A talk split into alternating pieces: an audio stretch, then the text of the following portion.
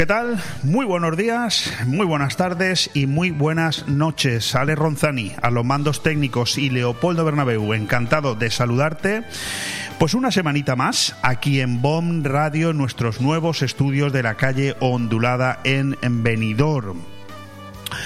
El perro guardián de los abusos del poder es lo que quiero eh, dedicarte hoy en exclusiva, que para eso lo he trabajado esta mañana a primera hora para ti.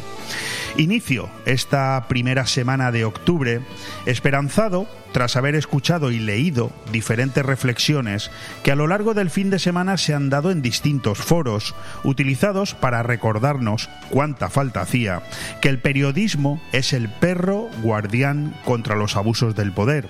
Recordar algo tan obvio en tiempos tan convulsos se ha convertido en una imperiosa necesidad. Es tan salvaje la distancia que existe entre lo que debería ser y lo que hemos terminado asimilando como lo que es, que aquellos que nos dedicamos al bello arte de contar cosas, intentando mantener la dignidad, nos vemos señalados por el dedo inquisidor. Querer hoy ser independiente es lo más complicado en esta profesión. A nadie se le escapa que el interés de nuestra clase política ha virado de la objetividad de actuar en favor de los intereses generales de los ciudadanos al sálvese quien pueda. Lo único que prima en la actuación del 99% de estos vividores de lo público es seguir haciéndolo.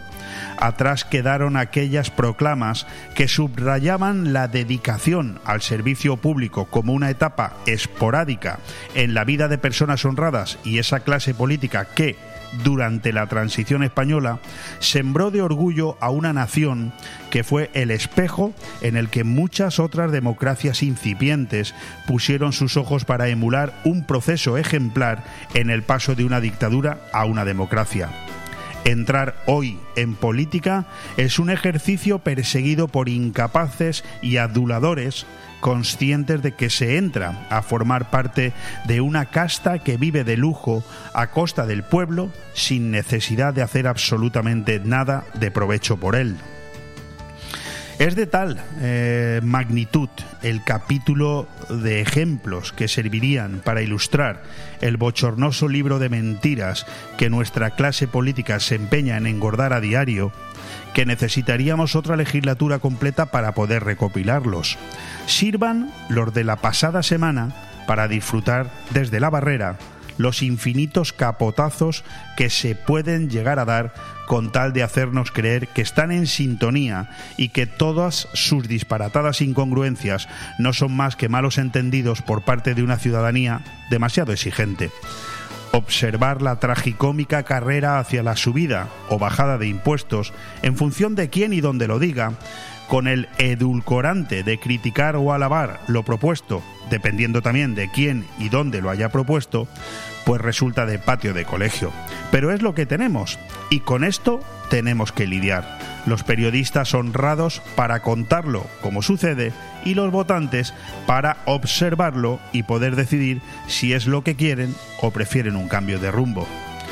Con el eh, contrastado dato que nos anuncia que en solo ocho meses de 2022 se han ingresado en las arcas del Estado el 50% más de impuestos que en los 12 del año anterior, alguien con sentido común nos debería explicar qué objetivos son los que mueven a nuestro presidente para seguir insistiendo en esquilmar a una sociedad exhausta y deprimida.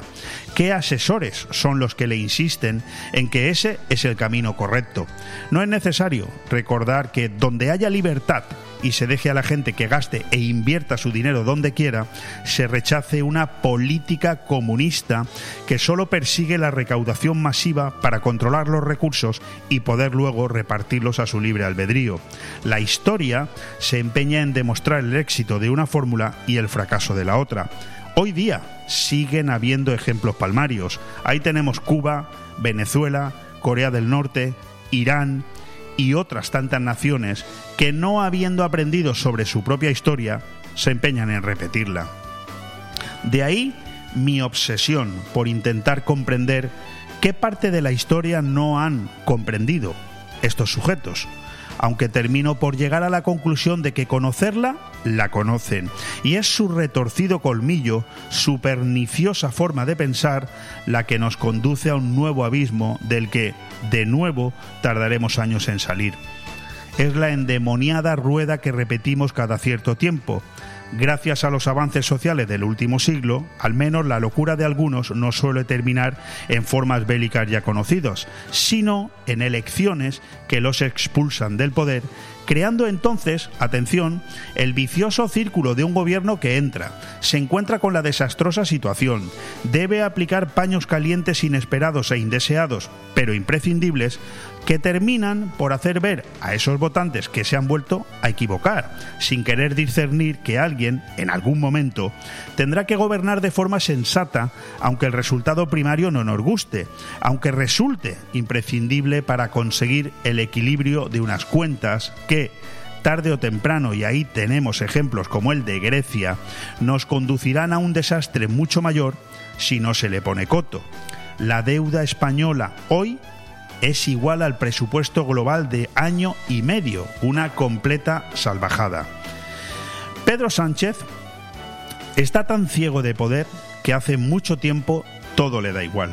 Eso lo saben hasta los suyos, algunos de los cuales no están dispuestos a seguir bailándole la danza del vientre porque ven que en pocos meses se quedan en el paro.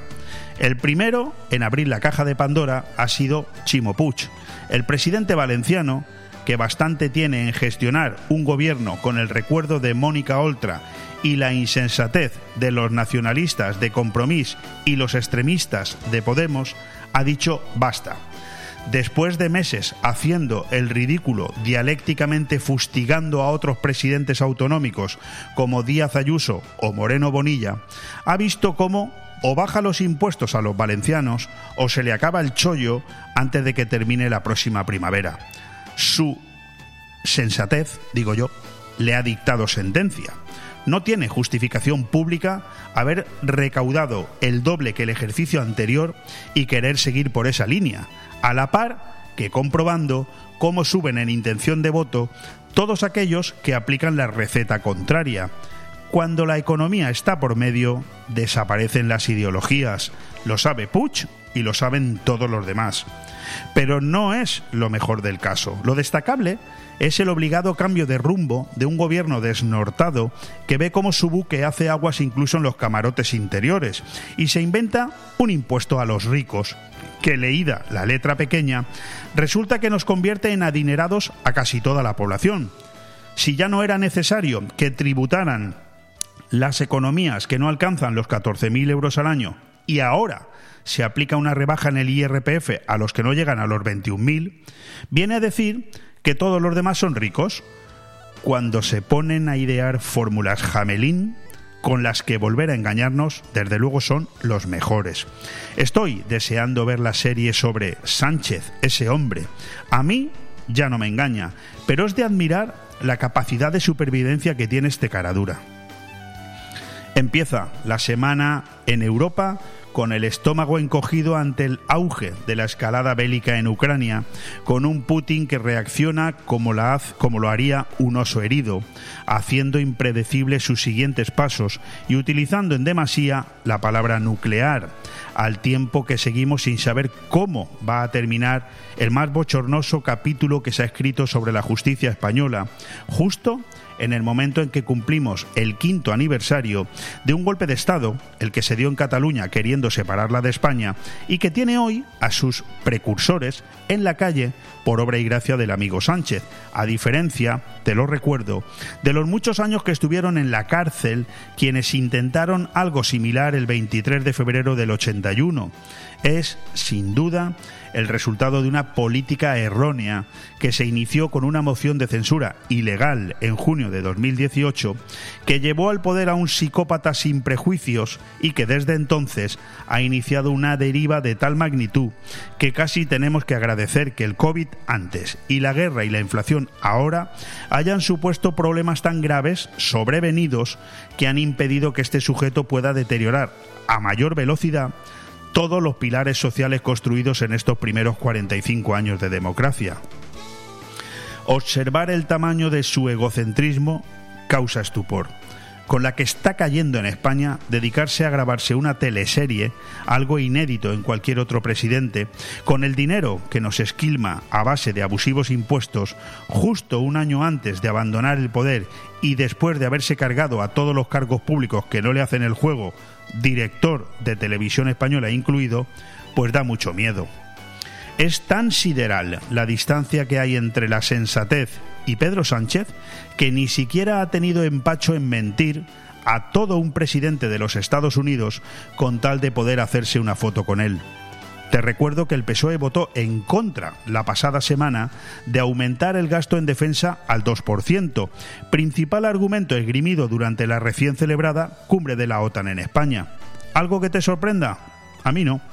Y es que cuando está en juego el poder, se hace caso antes a lo que ordena Podemos que cumplir con una promesa que nos vuelve a situar en el sótano de la honradez y la seriedad como nación histórica.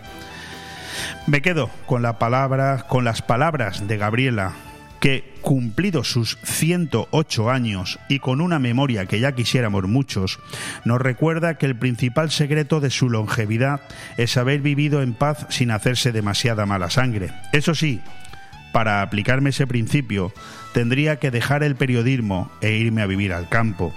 Como eso de momento no me lo puedo permitir y además me apetece seguir formando parte de los que dedicamos nuestro tiempo a advertir de todo cuanto sucede a nuestro alrededor, voy a seguir disfrutando de lo votado.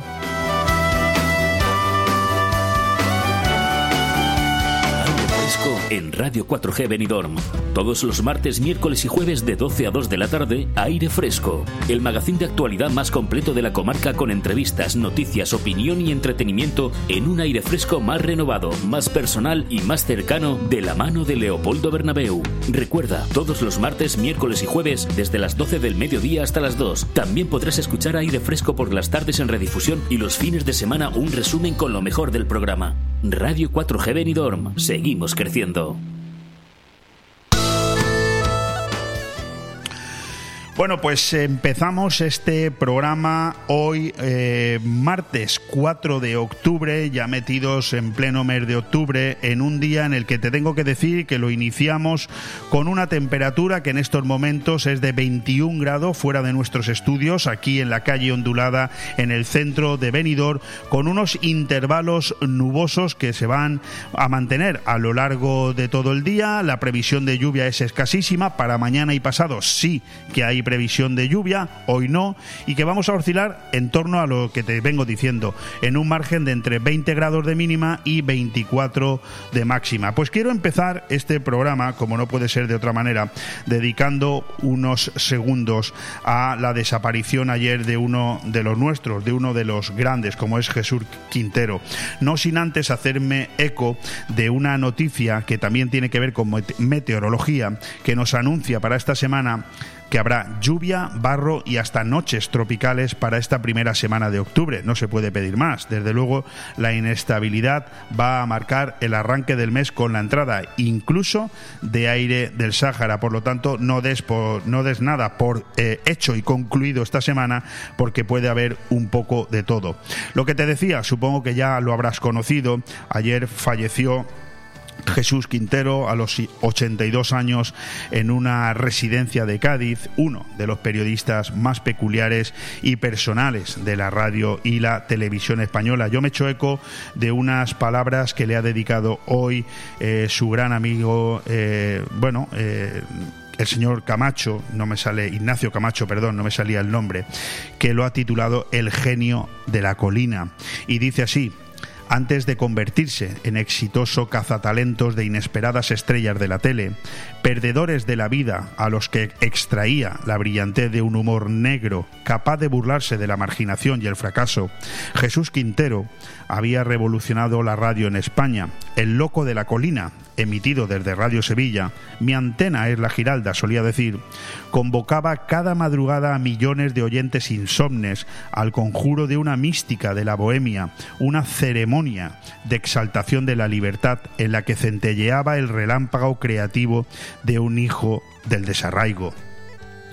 Allí hizo del silencio un arte que desafiaba a la esencia sonora del medio. Sus pausas en mitad de las entrevistas arrancaban a los interlocutores confesiones surgidas de lo más hondo y secreto de la conciencia. Lo mismo iluminaba la trastienda de los triunfadores en una época de culto al éxito que sacaba a flote el orgullo magnético de los condenados a la derrota. Estos eran sus preferidos, los vagamundos, los frikis, los inadaptados. Con ellos construyó un universo de periferias morales, de arrabales de humanidad abandonada por los que transitó como un explorador de almas y forjó una personalidad singularísima que tenía el poder de sugestión de un poeta del submundo y cuestionaba la cara oculta del esplendor con la sola herramienta de su carcajada sarcástica le atraían los excéntricos, los aventureros, los rebeldes, los presidiarios, los heterodoxos, los perros verdes, los filósofos barriales que sabían condensar la contradicción de la existencia en unas pocas palabras. Fue el flautista de Hamelin del desencanto, el trovador que se burlaba de la hueca trivialidad de la posmoderna cultura de masas. En los últimos años sintió la punzada del abandono, no se reconocía en la telebasura ni en la superficialidad del populismo periodístico. Se vio como un inmigrante del tiempo, desplazado, incomprendido, inexplicablemente fuera de su sitio. Su colina sagrada había sido invadida por charlatanes tuiteros sin profundidad, ni perspicacia, ni ingenio, profetas de andar por casa machadianos, tenores huecos. Intentó iniciativas emprendedoras fallidas, mecenazgos artísticos malogrados y antes que traicionarse a sí mismo, terminó por refugiarse en la dignidad del olvido. Nunca estuvo loco salvo de grandeza, aunque sí pasó largos episodios depresivos, pero su fama amplificó la dimensión del personaje que había construido. Era tierno, guasón, soñador, mujeriego, amistoso, manirroto, un ser tan pletórico de inspiración como necesitado de cariño, un misántropo a trasmano de su popularidad, un solitario resignado a vivir en un exilio íntimo. Su legado es mucho más importante que el de la galería de raros que ha quedado en el imaginario colectivo. Fue un gigante de la comunicación en España, un innovador excepcional, inventor de un estilo. Descansa en paz, loquillo querido. Estas son las palabras que le ha dedicado hoy Ignacio Coamacho en su columna habitual del diario ABC. Yo me he querido hacer eco de ella porque la verdad es que eh, es uno de los más grandes, Jesús Quintero, en el periodismo que ayer se nos fue.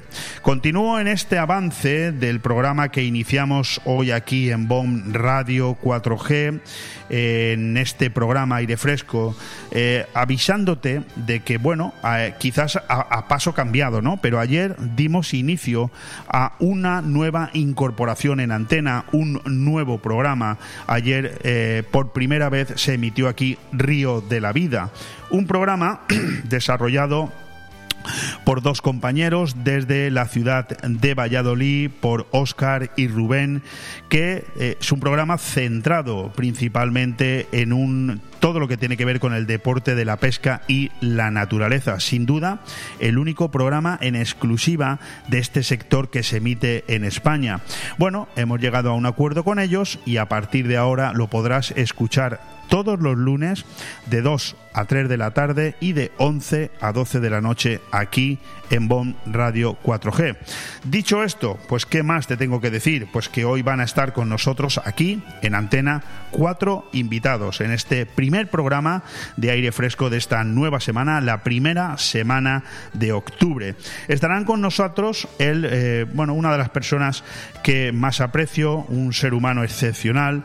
Os hablo no solamente del presidente de Cobreca y el propietario de la taberna andaluza, que solamente al decir esto último seguro que muchos de vosotros ya lo habéis localizado, sino que Pablo González es sin lugar a dudas Lo dicho, un ser humano extraordinario. Me apetece mucho volver a tenerlo aquí en la antena porque hace tiempo que no hablamos con él, lógicamente porque es un gran trabajador que está siempre al pie del cañón, es el que abre su negocio y el que, bueno, el que apaga la luz por las noches, el último en salir.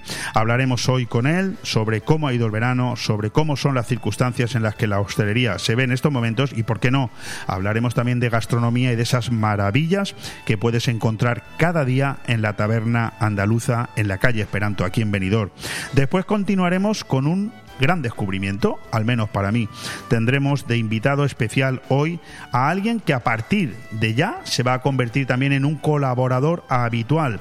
Él va a ser el que este año, eh, bueno, lleve, dirija, eh, sea el que completa ese pan nuestro de cada día, una sección que cada dos semanas nos traerá las últimas novedades del sector turístico. Os hablo de Alberto Varela. Él es el director del Hotel Meliá Benidorm, una persona extremadamente joven pero muy cualificada que hoy tendremos por primera vez, no será la última ni mucho menos, aquí en BOM Radio.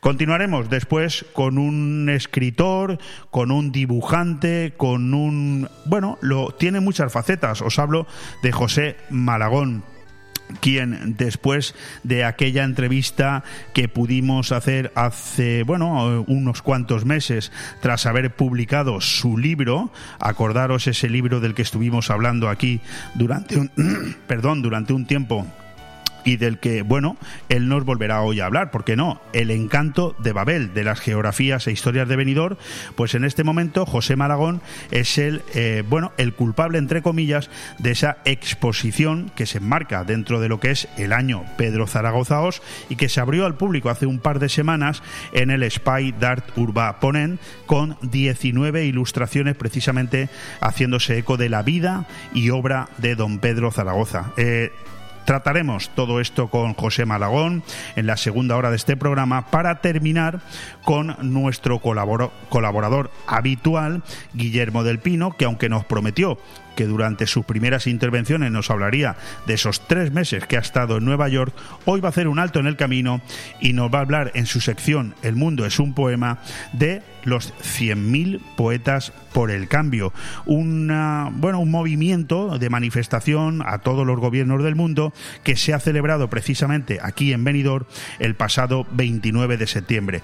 Todo esto en las próximas, eh, no llega dos horas, eh, una hora y cuarenta, porque ya llevamos más de 22 minutos de este programa. Vamos a unos consejitos publicitarios y hablar algo del deporte, que algo hay. Bon Radio. Nos gusta que te guste. Benidorm recupera la normalidad y con ella vuelve Boni Café Pub para que revivas tus mejores momentos. La esencia de Boni Café Pub sigue intacta, solo faltas tú. Vuelve a disfrutar de un ambiente tranquilo entre amigos, riendo y bailando con la mejor música, saboreando una copa. Boni Café Pub ha vuelto y te espera todos los días con la diversión más que asegurada. Boni Café Pub en calle Lepanto 1, Benidorm. Allá donde mires, arriba o abajo, Grupo Pecal lo tiene que ni pintado. Y nunca mejor dicho, ahora las paredes y suelo de tu garaje relucirán como nunca. Además de realizar pavimentos industriales y deportivos, impermeabilización y rehabilitación de superficies y fachadas, el mundo de la pintura no tiene secretos para nosotros. Entra en pecal.es y decide de qué manera podemos ayudarte. Grupo Pecal, desde Altea, para todo el mundo. Hipódromo Benidorm Disco Terraza. Hipódromo Disco Terraza te invita a disfrutar de nuestras espectaculares gogos, láser show y la mejor música del momento de la mano de nuestros DJs. DJ Carlos, DJ Pali, DJ Gina, The Little G. Disfruta de nuestra amplia terraza y ven a celebrar tu cumpleaños y despedidas con nosotros con una botella de champán de regalo. Abiertos hasta las 8 de la mañana. En Benidorm, Hipódromo Disco Terraza. Aire Fresco, programa patrocinado por Hotel Meliá Benidorm, Fomento de Construcciones y Contratas, Exterior Plus y Actúa, Servicios y Medio Ambiente. Es lo que tiene ir cumpliendo años. Menos mal que tengo un técnico súper profesional que me dice, tú querrás ir muy deprisa a los deportes, pero antes tenemos la editorial, evidentemente. Y la editorial se la dedicamos hoy a Tele Sánchez, porque decía Indro Montanelli, representante de un periodismo en vías de extinción, que la televisión pública era la joya del botín conquistado por los partidos vencedores en las urnas. No se equivocaba. Lo decía con dolida lucidez, rebeldía e indignación ante la constatación de un hecho frontalmente contrario a su concepción del oficio al que dedicó su vida. Hoy nadie se escandaliza de lo que se da, por supuesto, o al menos nadie hace aspavientos, aunque existan diferencias importantes en el modo en que izquierda y derecha se apropian de ese botín. El PP lo hace consciente de estar cometiendo un abuso, con disimulo, incluso con cierta vergüenza, dejando siempre un amplio espacio a sus adversarios para que coloquen a su gente en un intento desesperado de hacerse perdonar, un intento abocado de antemano al fracaso, dada la implacable y ruidosa oposición interna que acompaña sistemáticamente a los presidentes nombrados por una mayoría popular. Ahí no hay democracia que valga. Cuando quien manda en Radio Televisión Española es la izquierda, manipula las plantillas a su conveniencia, de manera a garantizarse y, con, y su control presente y futuro. Por eso, en época de Rajoy, todos los viernes eran negros, mientras ahora la dimisión de Pérez Tornero, forzada desde la Moncloa ante su negativa a dejarse pisotear, ni siquiera ha dado lugar a un comunicado solidario.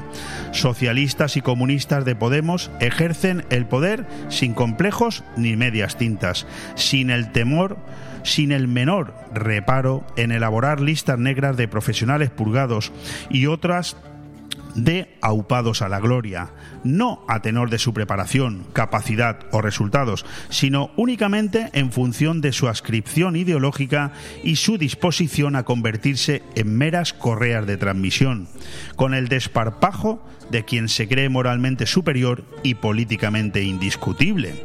En Sánchez, no Elena, ¿eh? dispuesta a ocupar la silla de quien la dejó vacía por dignidad, sino Pedro, cuya única esperanza de supervivencia radica en la capacidad de sus lacayos para colarnos su propaganda.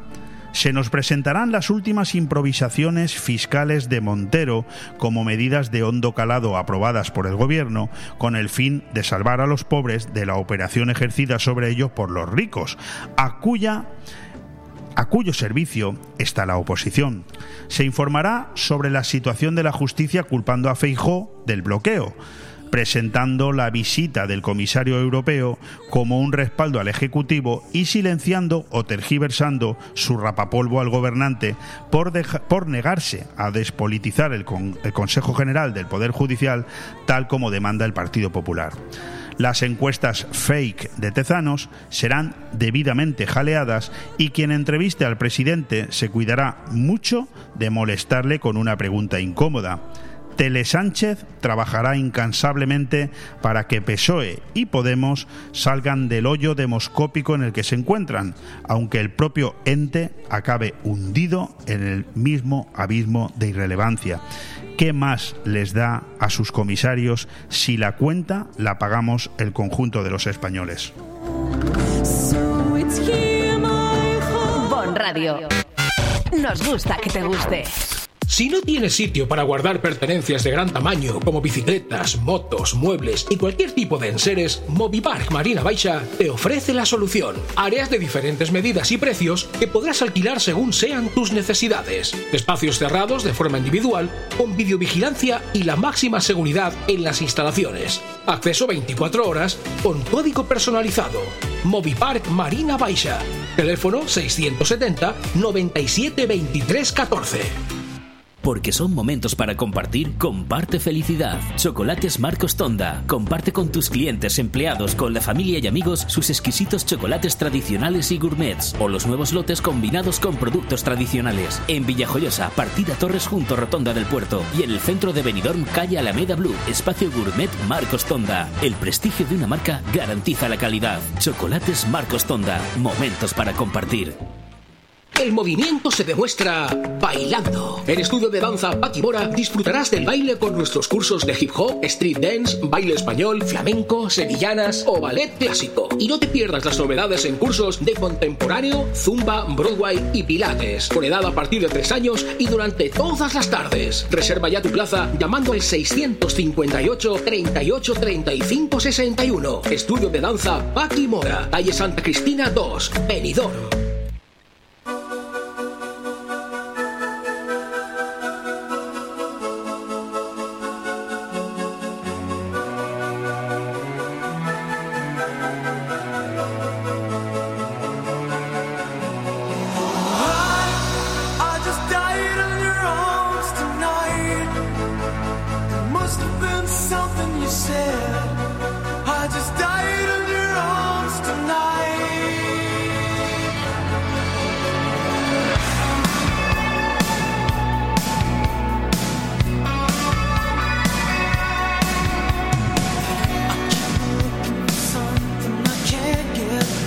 Fresco.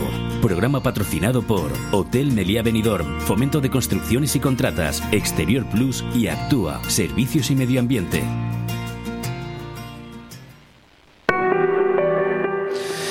Hace tiempo que no hablamos con él, lo he dicho hace unos minutos cuando presentaba el programa, pero ojo, por razones obvias, el trabajo es lo primero.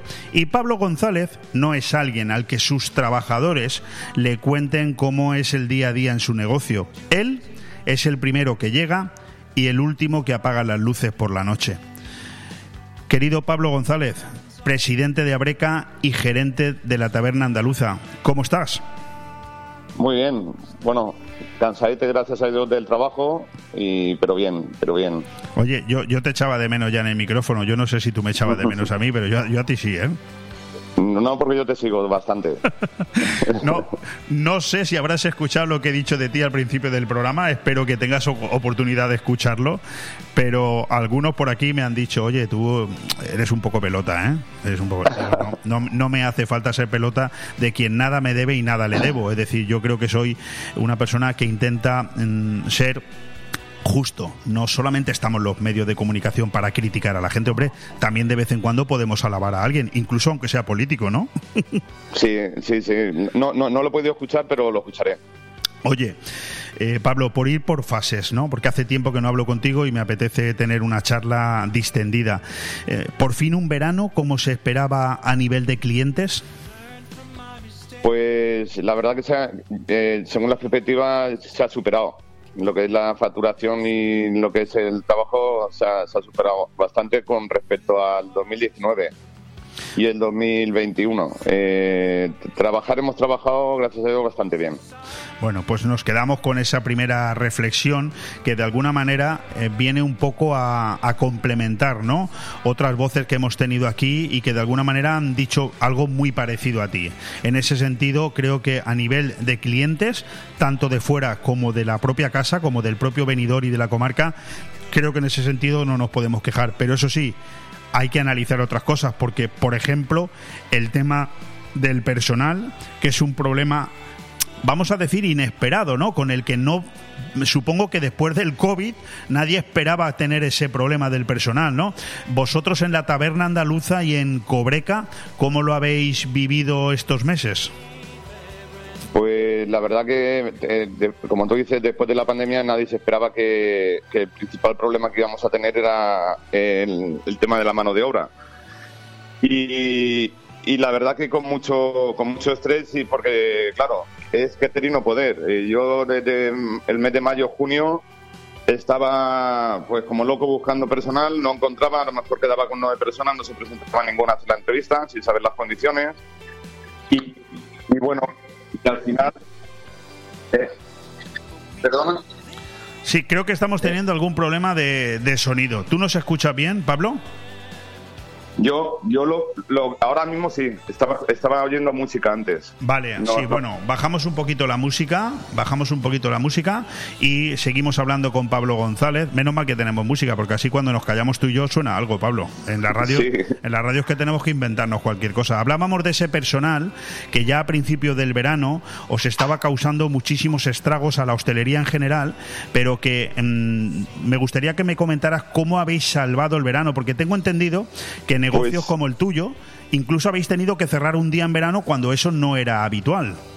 Pues yo, mira, yo en 13 años que llevo con la taberna, eh, nunca, nunca, vamos, eh, había cerrado un día a la semana. Con la, con la pandemia sí que me veía obligado a recortar y tuve que, que cerrar, pero bueno, cuando llegó el verano eh, tuve que, que determinar o dar mal servicio y arriesgarme a, que, a quemar al personal que estaba trabajando conmigo o, o cerrar un día a la semana, eh, que librasen todos el mismo día y, y- y poco más. Y la verdad que lo hemos pasado bastante mal en ese, en ese aspecto. Sí, fíjate, eh, Porque- Pablo, Pablo, un, un poco mm, por, por eh, eh, razonar ¿no? lo que se ha perdido. Evidentemente, descanso tiene que tener todo el mundo, pero estoy convencido, y, y esto también es una pregunta, ¿eh? estoy convencido de que si hubieras tenido todo el personal y encima que ya me has dicho que habéis tenido una facturación incluso mejor que en el 19, supongo yo que pudiendo haber abierto incluso todos los días del verano hubiera sido mucho mejor. Sí, sí, por supuesto. Y bueno, y, y aparte, aparte del tema del personal, eh, otro hándicap que hemos tenido eh, es el, bueno, dos hándicaps, que es el, el tema de la inflación, que han subido los precios bastante. Eh, nosotros no hemos podido asumir eh, esa, subida porque, como está la situación, no puedes coger y subir un, un 30% todos los productos, que es más o menos lo que nos ha subido. Y ya para remate, eh, Leopoldo, pues cuando me llega la factura de julio de electricidad, pues ves que te, que te han tri- triplicado la facturación con respecto a otros años en el mismo mes. Hemos visto, En- hemos visto facturas en grupos de empresarios en el que estás tú y estoy yo, que a mí, eh, lo he dicho en esta antena, lo he dicho además con los que publicaron esas facturas, a mí se me cortaba la respiración. Locales que habían pagado a lo mejor el año pasado de luz 4.000 euros en un mes de agosto han pagado este año 18.000. Sí, correcto. Yo, mira, yo en el mes de agosto del 2021 pagué 2.800 euros y este año he pagado 9.500, No. eh, perdón, 9.200. O sea que eh, nada más abrir las puertas todos los días, los primeros 300 euros de facturación son para, para pagar la luz. Eso es, eso es inviable. 300 euros diarios de luz. Pablo, acabas Sí. de dar un dato. Uf, a mí se me han puesto los pelos de punta. 300 euros diarios de luz. ¿Hagas o no hagas caja? Claro, eh, ahí está yo en, en verano, pues está claro que tienes eh, todos los aires acondicionados encendidos eh, y toda la maquinaria. Es tengo la misma maquinaria y los mismos aires que el año pasado.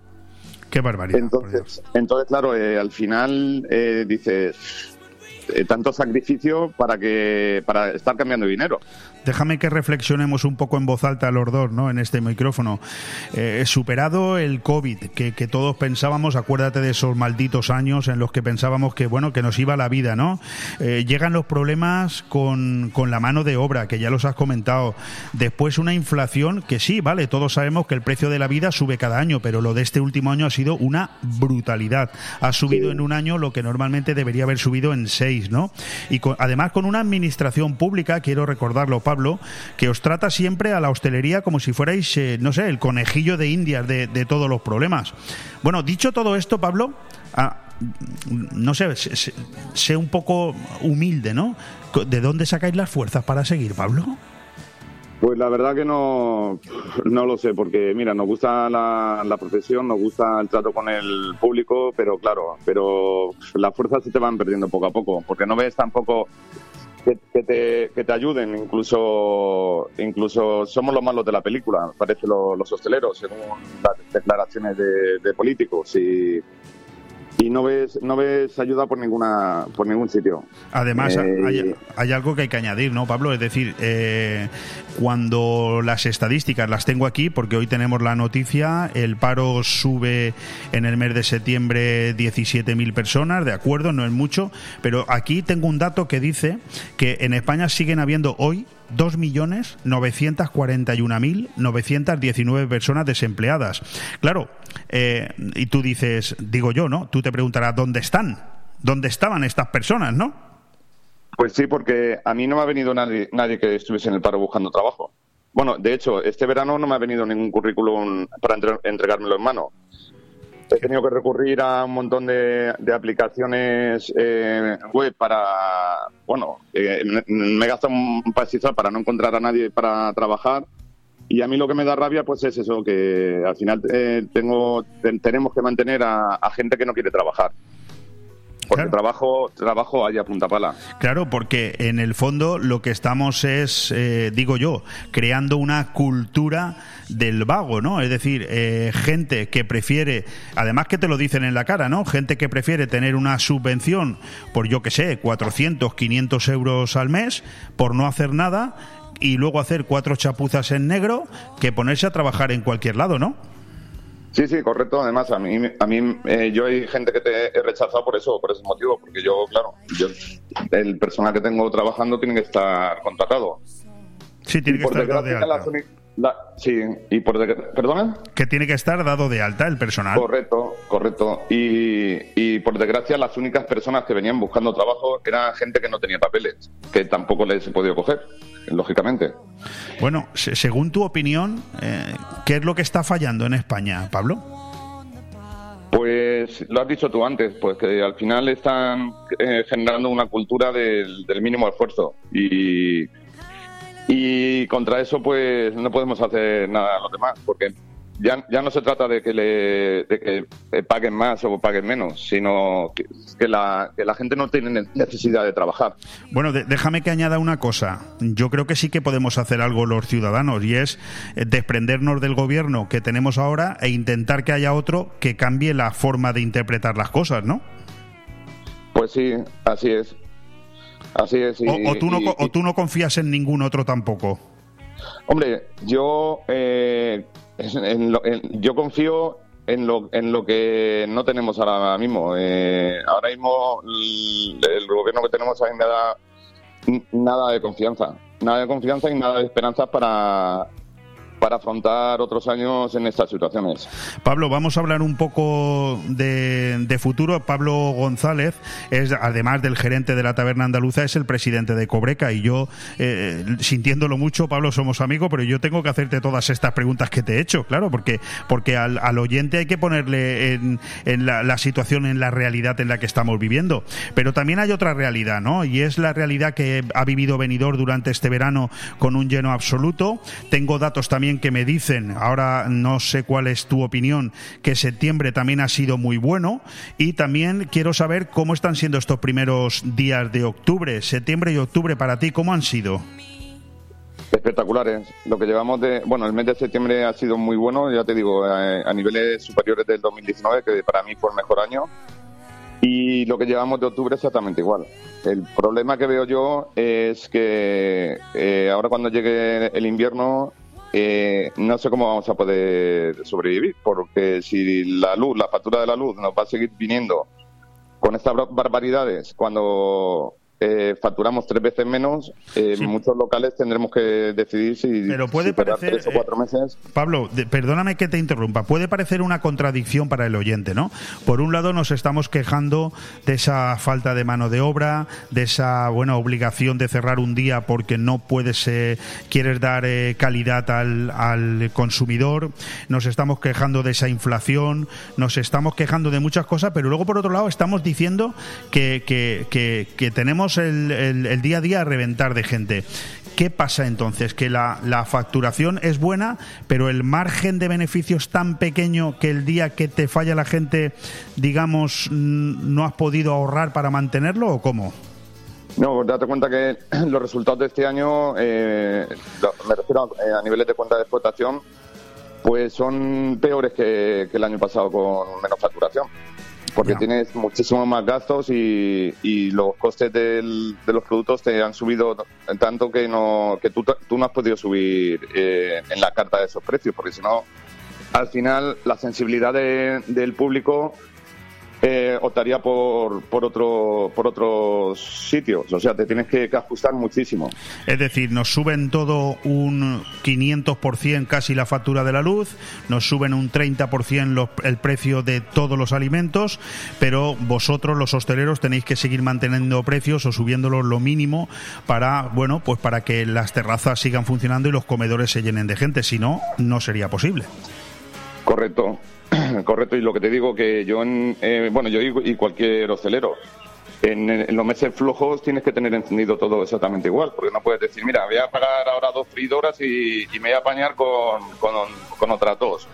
O voy a pagar congeladores o voy a pagar eh, neveras. Es que no puedes. No, puedes porque tenemos productos perecederos y, y vamos, que tienes que mantenerlo todo exactamente igual. Oye, Pablo, ¿qué datos tenemos eh, sobre el funcionamiento de Cobreca? Hace unos días tuve oportunidad de hablar aquí con Ale Fratini sobre Abreca y ahora te pregunto a ti por eh, Cobreca, sobre todo porque, porque me gustaría que fueras tú, ¿no? Como presidente, el que le dijeras a los oyentes, primero, cómo estáis funcionando los que estáis asociados a Cobreca y, y, si está sirviendo estar asociado en Cobreca para, para, en fin, para esos mismos asociados, si les viene bien, les sirve. ¿Me, oyes? Sí, sí, yo te oigo. ¿Me has escuchado la pregunta? Sí, sí, sí, sí. Eh, pues mira, la verdad que gracias a, Breca y Cobreca pues tenemos perspectivas de futuro porque ahora mismo eh, tenemos proyectos en marcha como Delivery. Eh, queremos hacer un delivery, un estilo globo, pero a nivel de, de asociación. Qué bueno. Estamos, estamos ya casi, bueno, ya prácticamente lo hemos terminado, ahora estamos haciendo pruebas Luego tenemos también otro proyecto que es Happy, que tú lo conoces bastante bien, Muy bien porque sí. tienes la caravana. Sí, bueno, pero está eh, bastante enfadado Alex porque os han denegado la subvención desde la Generalidad. Sí, ¿eh? sí, y no tiene sentido ninguno porque nosotros la inversión ya la, hemos hecho y, bueno, y todo siempre ha sido consensuado con ellos. Sí. Eh, entonces estamos Oye, hablando delivery, de delivery, estamos hablando de un proyecto para llevar la comida a casa, ¿no? A los. Sí, sí, correcto ya tenemos. Pues nada, eh, estamos eh, trabajando a través de una plataforma eh, apoyada por Macro. bueno, ya tenemos los datáfonos, digamos, el, terminal que te hace los pedidos. tenemos, bueno, Alex Tratini, Israel de la Toscana y yo estamos de conejillos de India, digamos, que estamos haciendo pruebas y, y, más que nada, pues para ponerlo de cara a corto plazo porque, claro, las empresas de delivery se llevan mucha comisión, o sea, que no es que se lleven mucha comisión, que al final el beneficio tuyo se lo llevan ellos. Entonces, eh, lo que queremos es que nos haga rentable. Entiendo yo que para formar parte de esta, de esta plataforma en la que te puedes beneficiar de que te lleven la comida a casa, lo primero hay que estar asociado a Breca Cobreca, claro. Correcto. Y luego, y luego además también eh, tenemos eh, el equipo que tenemos ahí de, trabajadores en Abreca Cobreca.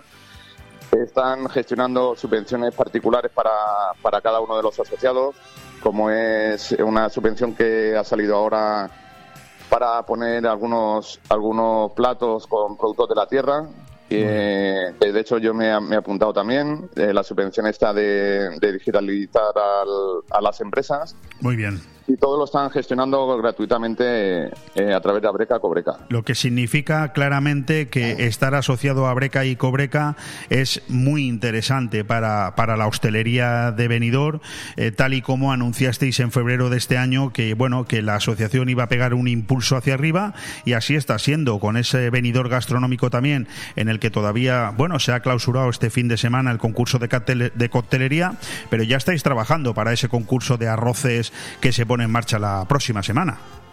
Sí, correcto. O sea que, todo lo que hacemos es siempre para mejorar la, la gastronomía de, de, nuestro, bueno, de venidor que de hecho tenemos una gastronomía bastante bastante buena y, y como competitiva. Eh, lo único que es darle a, a conocer a, a gente de fuera de los alrededores, pues que no solamente son hamburguesas y pollos con patatas, lo que tenemos. Pues esa, era, esa era una pregunta que yo te quería hacer, pero esperaba sinceridad por tu parte. ¿Cómo es la gastronomía de Benidorm? ¿Realmente, Pablo, eh, eh Benidorm ha mejorado mucho? Porque tú sabes que siempre ha habido una leyenda urbana que decía que Benidorm, pues eso, lo que tú dices, ¿no? El fast food, la comida rápida, y si alguien quería comer bien, pues se tenía que ir a Altea o se tenía que ir a Villajoyosa. Eso ha cambiado, ¿no?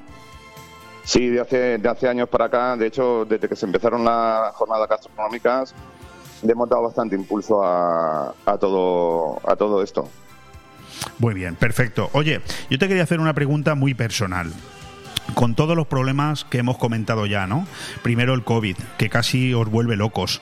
Ahora la inflación, los temas de personal, eh, la factura de la luz. Eh. Al final, cuando uno se va a dormir, uno, un hostelero se va a dormir, que por supuesto es persona y también tiene sueños, ¿cuál, es el escenario ideal con el que sueña un hostelero?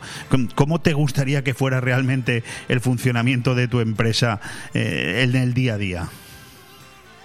Pues mira, yo con que fuese antes, como antes de la pandemia eh, me, conformaba porque digamos que el tiempo que dedicas fuera del, del, trabajo, digamos, de estar con la bandeja sirviendo, el trabajo de gestión, en vez de estar eh, ahora mismo intentando gestionar, abaratar costes, eh, pues antes de la pandemia lo que intentábamos era eh, gestionar inversiones para, para, ir mejorando día a día. Entonces ahora el tiempo que, dedicamos a esa gestión es simplemente para, para abaratar y abaratar y abaratar y no sabes cómo abaratar, pero coste no me refiero de productos, porque el producto no lo puedes abaratar, ni el servicio, sino costes de, de rendimiento de suministros, todo lo que son suministros, y suministros y suministros. Y si antes miraba los precios una vez a la semana, ahora lo mira día a día. Es, una pena, ¿no, Pablo? Pero al final el, sueño de un hostelero ha pasado no ya por intentar que su negocio eh, cada día vaya a más, que también y, mejor, sino simple y llanamente que le dejen trabajar, que las cosas sean como antes, ¿verdad? Que, que, escenario más, más triste, pero tan real, ¿verdad? Pues sí, por desgracia es así. Oye, eh, quiero, quiero, terminar esta, esta conversación contigo, eh, que nos hables de la taberna andaluza. Eh, bueno, evidentemente estamos hablando de un restaurante conocido por todo Benidorm, por toda la comarca, en la calle Esperanto de Benidorm, pero ¿qué podemos encontrar si fuéramos, por ejemplo, hoy a comer a la taberna andaluza? Pues mira, eh, tenemos una carta bastante variada y bueno, por el día tenemos menús, menús diarios eh, con, con, tres platos a, un precio bastante competitivo y, productos de calidad. Y luego, si quieres de carta, pues mira, pues tenemos desde eh, mejillones al vapor que están fresquitos, fresquitos, eh, jamón de bellota de, del Valle de los Pedroches, variedad de quesos. Luego tenemos pues todos productos típicos andaluces como cazón en adobo, eh, tortillitas de camarón, eh, flamenquines, todo casero rabo de toro, el salmorejo es espectacular, el gazpacho. Oye, tienes un pañuelito por ahí, lo digo porque a Ale Ronzani se le está cayendo la baba y tengo un problema aquí en el estudio. Entonces, claro, te estás quedando tú tan a gusto diciendo todo lo que tienes ahí sin darte cuenta de que, oye, que es la una ya del mediodía, las 10 de la noche, da igual a qué hora nos escuches, pero en cualquier cosa hora de comer o cenar. Sí, sí, bueno, y, además también tenemos unas carnes de, vaca gallega muy buenas. Ale, lo vas a matar. verduras a la plancha o en tempura, berenjenas con miel de caña, o sea, estamos preparados para, para atender a todo, a todo el público y, sobre todo pues también a, a todo tipo de, de personas que tienen, pues por ejemplo, celiaquía o tienen o son vegetarianos, o sea, tenemos una cartera muy amplia acorde a, a todos los públicos. Fantástico. Pues con esa información nos vamos a quedar. Eh, Pablo González, presidente de Cobreca, la cooperativa de bares, restaurantes y cafeterías, gerente de la taberna andaluza y sobre todo una excelente persona y un, y un gran amigo. Pablo, enhorabuena por ser como eres, gracias por seguir al pie del cañón, por seguir ofreciendo tantos puestos de trabajo, por seguir dando tanta felicidad al pueblo de Benidorm y nada, trasladarte desde aquí eh, las gracias por atendernos, que es un detalle por tu parte, un lujo, y eh, la enhorabuena y que sigas así durante muchos más años. Pues muchas gracias a ti, Leopoldo, y a todo el equipo. Un fuerte abrazo.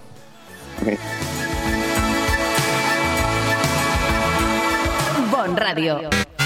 Nos gusta que te guste. En Restaurante Luxmar inauguramos nueva temporada. Hola, ¿cómo estamos? Pues de maravilla, porque este otoño-invierno Restaurante Luxmar tiene lista la temporada de cuchara. Prepárate para degustar los más sabrosos arroces melosos y durante el fin de semana el excelente cocido madrileño. Y sin olvidar nuestra carta de carnes y pescados. Restaurante Luxmar, Avenida de Zamora Abajo, en el Rincón de Loix. Información y reservas en luxmarvenidor.com. ¡Qué alegre! Llega el bono consumo Finestrat. Desde el 1 de septiembre compra tus bonos de 10 euros y de 20 euros y paga la mitad. Los podrás consumir hasta el 12 de octubre en establecimientos comerciales de hostelería y restauración de Finestrat adheridos a la campaña. Es una iniciativa del Ayuntamiento de Finestrat con apoyo de la Diputación de Alicante para incentivar el consumo y apoyar a la pequeña y mediana empresa local. Colabora FacPime. Recuerda, si estás empadronado en Finestrat, del 1 de septiembre al 12 de octubre, súmate a la campaña Bono Consumo Finestrat. Más información y adquisición de bonos en finestratbonoconsumo.es. Si has tenido un golpe, no pasa nada. Ven a Taller Multimarca Eurorepar Pérez Pascual, tu taller de confianza en Benidorm y la Marina Baixa. Además, al reparar tu vehículo con nosotros podrás disfrutar de fantásticas ventajas premium. Y aún hay más. Durante este mes, en Taller Eurorepar Pérez Pascual, reparamos tu vehículo en 24 horas o gratis. Consulta las condiciones de esta promoción. Llámanos al 671 54 29 69 o visítanos en Avenida Alfonso Puchades 25, Benidorm. Acabará con esa era sobre la una. Quería picar algo, yo quería comer. Nos pusimos en la barra mano a mano los dos. Ando rezándole a Dios para repetirlo otra vez. Yo con esto ya he comido. Me voy. ¿Cómo dice?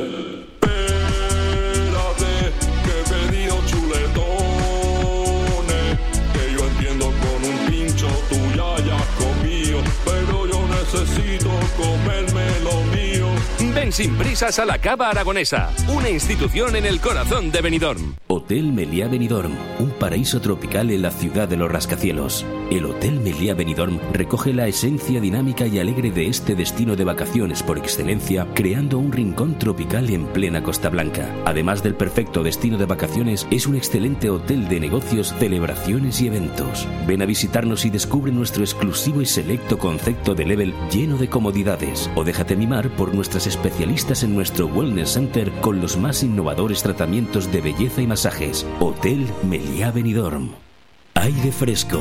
Programa patrocinado por Hotel Meliá Benidorm, Fomento de Construcciones y Contratas, Exterior Plus y Actúa, Servicios y Medio Ambiente.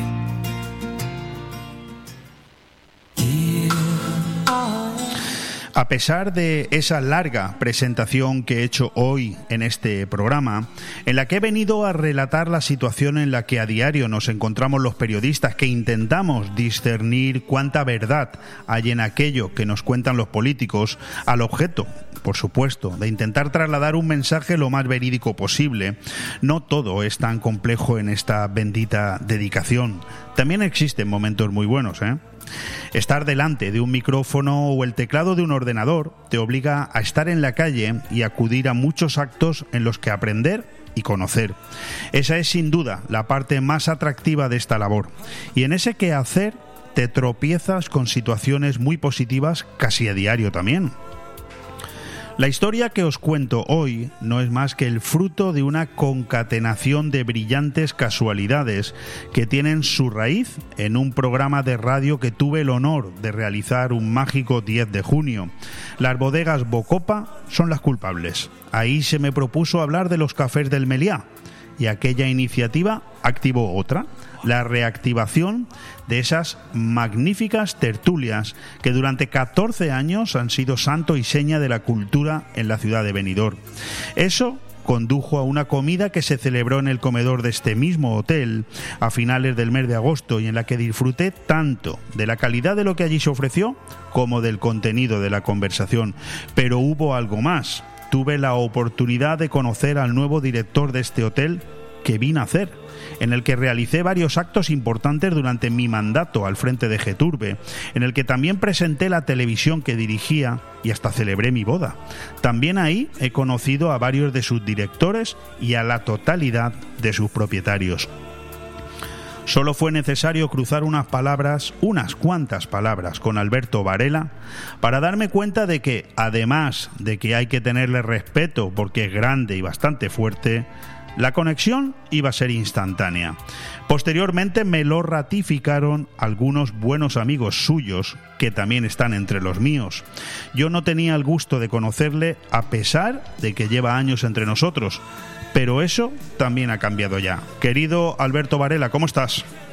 Buenos días, Leo, muy bien. ¿Y tú? Pues yo, mm, mm, a ver, tengo ese miedo de haber dicho lo correcto, no vaya a ser que te enfades, porque esto es radio y la gente no te ve, pero yo te conozco. Y cuidado que, a ver, a ti hay que tenerte cariño y respeto, ¿eh? Bueno, yo eh, más que grande y fuerte me considero un amante de la comida y eso hace el resto. Bueno, bueno, fíjate, por el acento ya te has empezado a delatar. Evidentemente eres gallego y además tengo entendido que de padrón, de donde Pepe Domingo Castaño, nuestro magnífico periodista de la COPE. Oye, ¿cómo acaba alguien de padrón en Benidorm?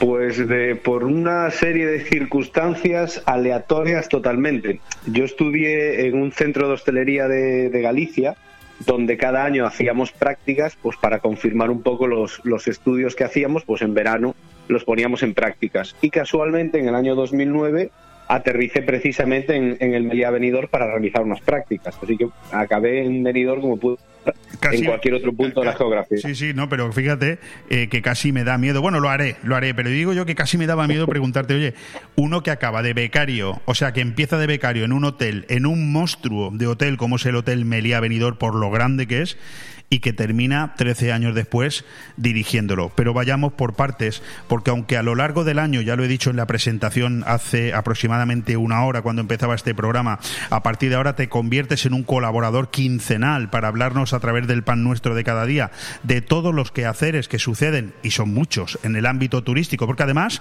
también eres miembro de la junta directiva de, de, de Osbeck, pues hay muchísimas cosas de las que hablar, pero vayamos por partes. Eh, Alberto, yo te empiezo a conocer, pero muchos ciudadanos de Benidorm, muchos oyentes de Bomb Radio todavía no. ¿Cuál es tu trayectoria profesional? Bueno, pues originariamente, como tú decías, yo empecé de, becario en el año 2009 en, el Meliá Benidorm, pues tras hacer unos seis meses de, prácticas junto con el director que estaba en aquella etapa y un ilustre dentro de nuestro querido pueblo, que es Antonio Escobar, pues decide darme una oportunidad de, trabajo eh, y empiezo mi etapa profesional como recepcionista aquí en, el Meliá eh, yo que bueno pues tenía aspiraciones de, conseguir un puesto superior o, mejorar eh, adaptar mis estudios al puesto de trabajo que tenía pues fui pasando por distintos destinos en distintas posiciones pues pasé una, a una posición directiva como adjunto a dirección en, destinos como en Cádiz en Mallorca Luego la vida me volvió a traer a, a Benidorm, a, bueno, al otro a otro de los hoteles de la compañía aquí en, en, Benidorm, como es el Sol Pelícano Socas, donde tuve un periplo de tres años. Me volví a ir a Mallorca, tuve un impasse en Cabo Verde, volví a Benidorm, pasé por Torremolinos y al final eh, dicen que uno siempre vuelve donde es feliz y finalmente pues volví a, a ya desde, desde el año 2020. Desde luego estoy bastante sorprendido ¿no? con todo lo que estás diciendo porque además de entrevistarte, pues hombre, a mí me encanta esta profesión porque uno entrevista, pero también escucha y aprende. Y eh, creo ante todo que con tu joven edad, creo que tienes 36 años, si me permites decirlo, y eso es poco menos que ser un crío, también si me permites decirlo, y además supongo que orgulloso de ello, ¿no?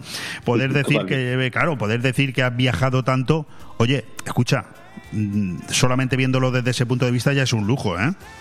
Sí, totalmente. Yo tengo la suerte de, conocer mucha gente en muchos sitios y de decir, bueno, también tengo la suerte de tener una, una familia que, que, me fue acompañando durante todos estos, estos destinos y bueno, pues esto te da la posibilidad de decir pues que vivimos una Navidad y un fin de año en un destino tan, tan raro que a lo mejor no habría ido en mi vida como Cabo Verde, por ejemplo.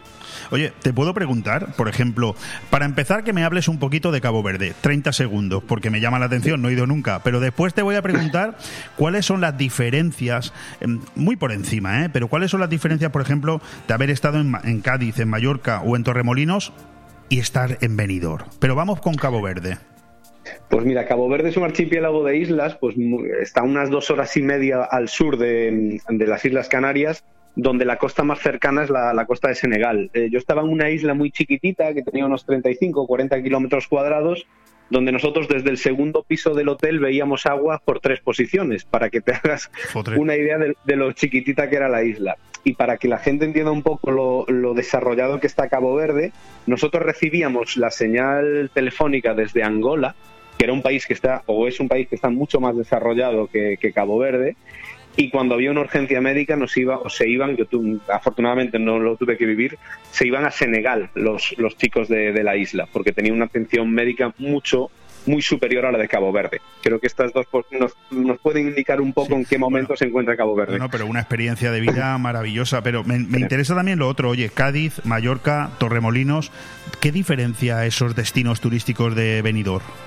Bueno, pues yo, yo siempre digo que, que el que critica Benidorm probablemente nunca haya estado en Benidorm, porque lo que tenemos aquí es, es un tesoro que no lo hay en ninguna zona costera de, de España, exceptuando las Islas Canarias que, que van un poco por, por otro lado. Además de tener un clima fantástico y, y- un destino que se, que es que se acomoda a todo tipo de públicos y bolsillos, lo que nos permite un destino como Benidorm, con su clima y con la mentalidad de, de sus dirigentes, es tener una temporada muchísimo más larga que, que en cualquier otra zona de costa. Pues nosotros en Cádiz, un año bueno, abríamos el hotel siete meses. Eso al final, la temporalidad es, es, es horrorosa. Bueno, tú has oído hablar de eso que dice que nadie es profeta en su tierra o de que en casa del herrero cuchillo de palo, ¿verdad? Bueno, después de ti entrevisto a un creativo que es el que está en este momento ejerciendo con todos sus murales puestos en el Spider de Benidorm, por todo Benidorm con esos con esos gráficos sobre la figura de Don Pedro Zaragoza. Bueno, Malagón no es de aquí, es de Villajoyosa, mm, ha ejercido su labor en Valencia y en Madrid y está totalmente sorprendido de todo lo que ha aprendido de Benidorm y de la figura de Don Pedro Zaragoza después de tener que estudiarlos, ¿no? Y de hablar sobre ellos. Por eso te digo que creo que eh, somos los primeros nosotros, los vecinos de Benidorm, los ciudadanos que hemos nacido aquí, que llevamos aquí toda la vida, los que tendríamos que valorar lo que tenemos, ¿verdad? Y que venga alguien de fuera como tú a decírnoslo. Totalmente. Es, también es verdad que una vez que comparas, pues te das cuenta lo, lo que hay en, este destino. Eh, yo creo que todo el mundo tuvo que ser consciente de, la joya que es el turismo para, para Benidorm los años de, de pandemia. Eh, el otro día nos, tú y yo nos reuníamos con el alcalde en las tertulias del café y hablaba de, oye, el bullicio tal. A mí lo que me sorprendía de Benidorm era el silencio. Una vez que salías, pues cuando podías ir al supermercado o a bajar la basura o al perro, y era una ciudad callada. Y eso yo no lo había vivido en los casi ocho años que llevo aquí. Y a mí eso me sorprendió muchísimo. Sí, tienes toda la razón del mundo. Salir por las calles de Benidorm y sentirte solo. O sea, yo he llegado a escuchar la palabra sentir miedo a la hora de pasear por la avenida del Mediterráneo en invierno con el viento soplando y nadie por las calles a la hora de oscurecer. Era como la, no sé, como la película de miedo que fui yo anoche a ver al cine, la, la de Smile, ¿no? Termina dándote miedo. En fin, son imágenes muy, muy curiosas. Oye, mm, has, has nombrado por encima a Antonio Escobar. A mí me gustaría, con tu permiso, dedicarle un minuto. Se cruza en tu trayectoria profesional Antonio Escobar, eh, un grande, ¿no? De la hostelería, ¿verdad? Hombre, Antonio, ¿qué, qué decir de él? Eh, bueno, Oye, pues cuidado, cuidado porque le voy a mandar la entrevista. Yo de Antonio solo puedo tener palabras de, de agradecimiento, además de, de darme la oportunidad de tener mi, mi primer contrato laboral con, con Meliá, pues en un momento que yo necesité una ayuda, eh, él me ayudó mucho para, para entrar en, en dirección. Ya no solo hablar de la parte, digamos, de aprendizaje que tuve con él durante los seis meses de prácticas, sino también ensalzar la, la parte personal, donde es una persona súper divertida y que si tú estás con él, tú trabajas con él, es una persona que te cuida mucho. Tiene un- una parte paternal, podemos decirlo así, que yo estaré eternamente agradecido a, a la labor que tuvo Antonio conmigo. También te voy a decir una cosa, ¿eh? entre tú y yo. Eh, yo personalmente aquí en Benidorm tengo mucha gente conocida que trabaja en el mundo de la hotelería, lo cual tampoco es nada raro, pero concretamente tengo algún amigo personal que lleva más de 30 años, tiene mi edad, incluso menor que yo, más de 30 años ejerciendo como recepcionista en algún hotel, por ejemplo, de la cadena Servigroup. Nunca ha llegado a director. O sea que tu caso también tiene que tener algo mm, de propio por tu parte, es decir, de ambición. Bueno, sí, yo de- en el momento que, bueno, al final de mi etapa de- en, en el instituto, que bueno, pues tenía un poco de batiburrillo de lo que quería hacer y, lo que no, pues surgió la, la posibilidad de estudiar eh, hostelería. Es cierto que eh, en nuestro sector o nuestro negocio, cuanto más te muevas, al final te abre más la mente. Ves otras distintas opciones de, de trabajo, de montaje, de, de, formas de trabajar, que luego tú puedes importar de un sitio donde la ves e importarlo y llevártelo a otro donde estás trabajando. Entonces, pues sin ninguna duda, el, además de mi ambición o de mi, de mi formación, el tener unas, pasar por tantos destinos y tener esa rotación de ver otras formas de trabajar, sin duda ayudan mucho a tener una mejora en un cambio de departamento o una mejora en, tu posición. Bueno, eh, yo creo que también merece la pena en esta primera conversación que tenemos tú y yo aquí en este micrófono un homenaje a tu madre, ¿no? Porque tengo entendido que tiene mucha culpa, muchísima culpa, de que tú hoy seas director de hotel y que no seas otra profesión, por ejemplo.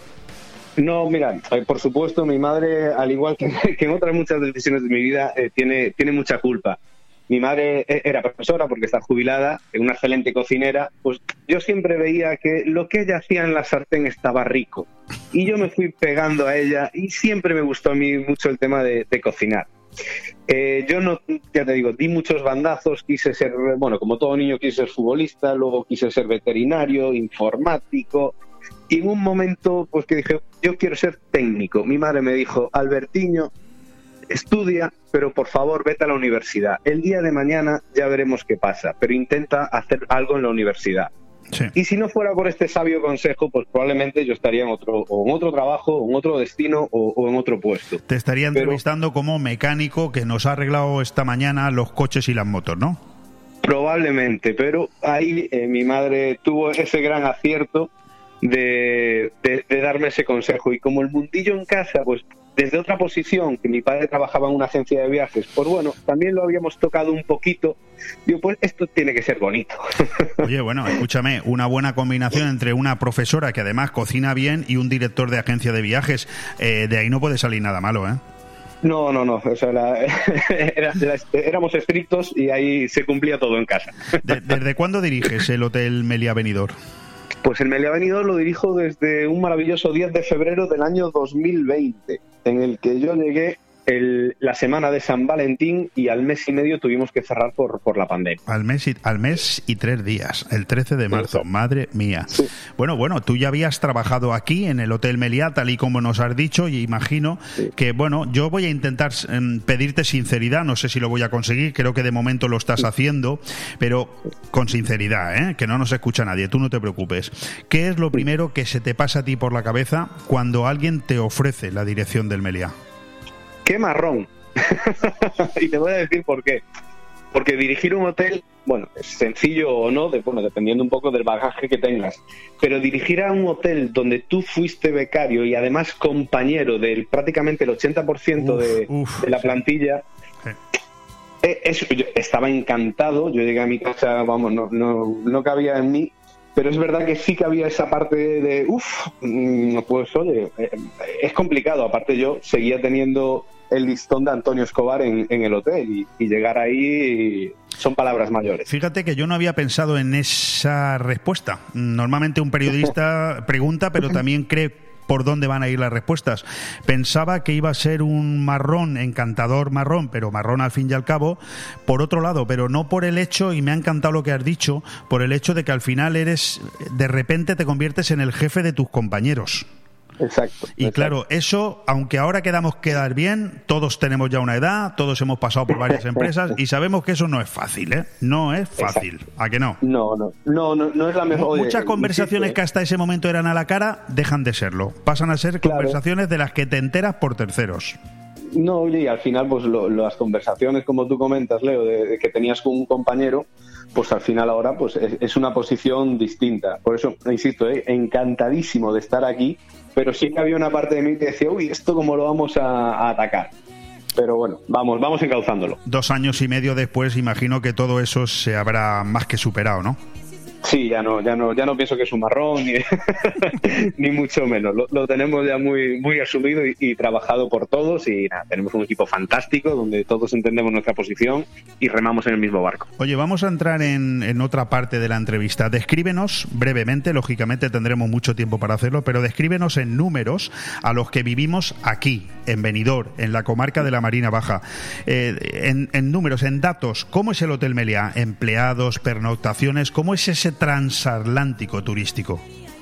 Pues nosotros tenemos 526 habitaciones, donde, donde contamos además con unos 2.200 metros cuadrados de salas de reuniones y tenemos una capacidad en, digamos, en lo que es toda la finca del resort de unos tres veces el Santiago Bernabéu, o si me lo permites, balaídos. Madre mía. Además, eh, contamos con una plantilla que depende de, la época del año, puede estar entre los 130 y los 200 empleados. Y si ya queremos números un poco más grandes, impactantes, aquí eh, este año, que no, también quiero apuntarlo, porque estas cifras un año normal son mayores. Este año tuvimos el hotel cerrado 54 noches, porque no abrimos todo el mes, todo el año por, por la pandemia. Pero pese a tener el hotel casi dos meses cerrado, Aquí durmieron 190.000 personas y ocupamos 105.000 habitaciones. Madre mía. Sí, sí, sí, sí, no, desde luego es un, transatlántico, pero en toda regla. Bueno, tendremos mucho tiempo de ir hablando del Hotel Meliá, porque como acabo de comentar, Alberto Varela se convierte en un colaborador habitual en la sección El Pan Nuestro de cada día y cada dos semanas iremos desgranando no solamente, por supuesto, lo que pasa en el Hotel Meliá, sino sobre todo lo que pasa también en el ámbito turístico. Estáis en en la línea esa tan compleja, ojo, eh, tan compleja de abrir el hotel a todo el público en general? Sí, totalmente. Nosotros eh, estamos encantados de, que la gente utilice todos los servicios del hotel. Es verdad que no sé si hay una barrera una leyenda urbana que todavía mucha gente cree que, que no puede utilizar los servicios de un, de un, hotel si no es cliente. Bueno, es que existe eso, ¿eh? eh, eh Alberto, pero no existe en el Meliá, existe en todos los hoteles. Porque sí, totalmente. Eh, yo lo, lo, vivo aquí, incluso aparto hoteles que, que, luchan por hacer entender al ciudadano que pasea por fuera del hotel que puede entrar a comer, que puede entrar a bañarse, que puede entrar a tomar algo, que puede entrar a la discoteca. Simplemente tiene que pagar como pagaría cualquier, en cualquier otro lugar. Pero esa barrera... Eh, está costando años, ¿eh? Sí, eh, ya te digo, no sé si es una, una, leyenda urbana, un falso mito, no sé si en el pasado en algún momento se restringía el acceso, pero ahora nada más lejos de la realidad y, creo que no soy solo yo, que si no es en general todos los compañeros del gremio. Nosotros estamos encantados de que la gente venga, conozca el hotel, conozca otros jardines, restaurantes, bares, coctelería, toda la, oferta que tenemos para hacer eventos en el hotel, ya no hablo de una cena o cena entre compañeros, sino una boda, un bautizo, una comunión, lo que sea. Tenemos un espacio súper grande que está a disposición de cualquier eh, ciudadano para, que lo utilice. Bueno, ah, eh, yo, yo sé que hay hoteles en, en Benidorm que llevan muchos años, eh, digamos, enfocando toda su imagen publicitaria, toda su relación con los medios de comunicación locales en esa faceta, ¿no? En celebra aquí tu boda, ven y celebra cualquier cosa. Evidentemente, en el caso del Meliá, tiene una doble dificultad, porque si bien la marca Meliá es la número uno del mundo en hostelería, la número uno del mundo, también eso juega un poco en su contra, es una percepción mía, ¿eh? Juega un poco en su contra a la hora de asociarse con una marca local como puede ser Benidorm. Sí, bueno, quizás no sea tanto un tema de, marca, sino lo, que hablábamos hasta ahora, un poco esa leyenda urbana de, no, si no puedo entrar en un hotel, pues oye, en un Meliá estará mucho más restringido el acceso. En absoluto. Nosotros somos una marca que tenemos presencia en todo el mundo, con más de 300 hoteles, y estamos encantados de que el primero que la gente conozca sea el Meliá Venidor y se vaya apuntando los 299 restantes para ir conociéndolos por, por todo el globo terráqueo. Bueno, insisto que esto es una de las facetas sobre las que más hincapié vamos a hacer a lo largo de todo este ejercicio, de toda esta séptima temporada aquí en Bon Radio, en mentalizar a la gente que puede perfectamente disfrutar de todos y cada uno de los servicios del Hotel Meliá, que por cierto no son pocos. Pero hoy no nos va a dar tiempo. Lo que sí quiero es terminar esta primera conversación contigo contigo hablando de esos cafés del Meliá que nos han llevado precisamente a conocernos tú y yo y que también en tu mentalidad joven, de, de, de, profesional joven, abierto, capaz, preparado, pero consciente de cuáles son sus realidades, entiende que esos cafés del Meliá le han dado mucho nombre, eh, perdón, han generado mucha simbiosis entre el Meliá y Benidorm y hay que seguir profundizando en ello, ¿no? Total, yo, yo era una de las cosas que, tenía claro en cuanto en cuanto llegué al, hotel. los cafés del Meliá, que tú conocías prácticamente desde hace mucho antes que yo, pues eh, fueron 14 años donde el, hotel era un poco el referente de la comarca y un poco también a, todos los niveles, porque no, que no la gente no se piense que aquí hablamos hoteleros con hoteleros para hoteleros, en absoluto.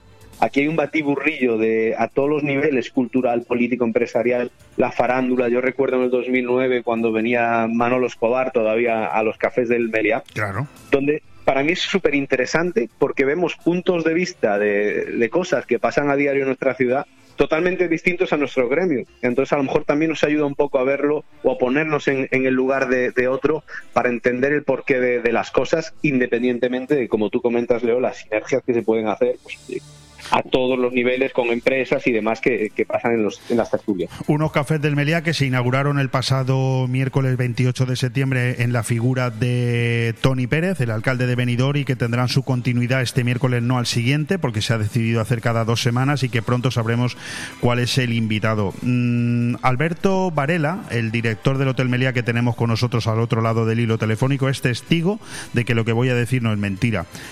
¿Se nos quedan o no se nos quedan preguntas en el tintero? Sí, la verdad es que tenemos, somos gente de, mucho hablar.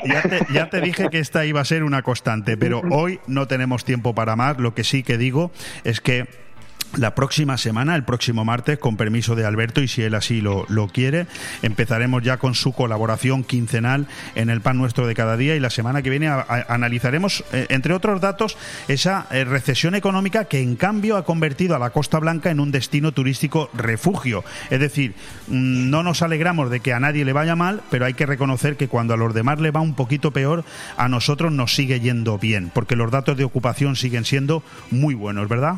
Alberto. Así es. La verdad es que trabajamos en un destino muy consolidado, que no maduro, donde la gente se siente muy a gusto, se siente muy segura. Y tenemos también, como en, cuando yo era joven se escuchaba que Canarias tenía seguro de sol.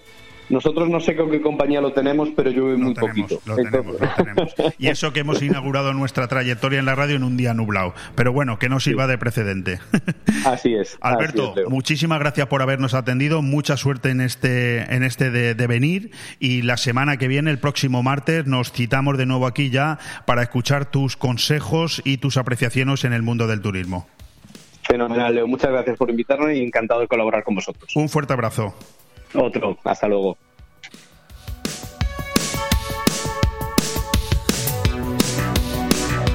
Bon Radio. Nos gusta que te guste.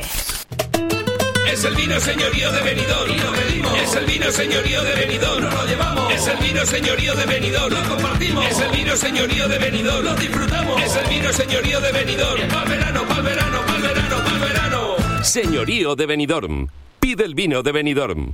En Clínica Dental La Higuera seguimos ofreciendo los mejores tratamientos personalizados para tu salud y estética dental. Seguimos teniendo la mejor odontología preventiva e infantil, ortodoncia, implantología, estética dental. Seguimos mejorando y por eso lo hacemos desde nuestras nuevas y mejoradas instalaciones en la calle Venus, esquina con Tomás Ortuño de Benidorm y en el teléfono 96688 9858. Clínica Dental La Higuera, tus dentistas de confianza. Vive el mejor verano de tu vida en Calatabú Restaurante Beach Club.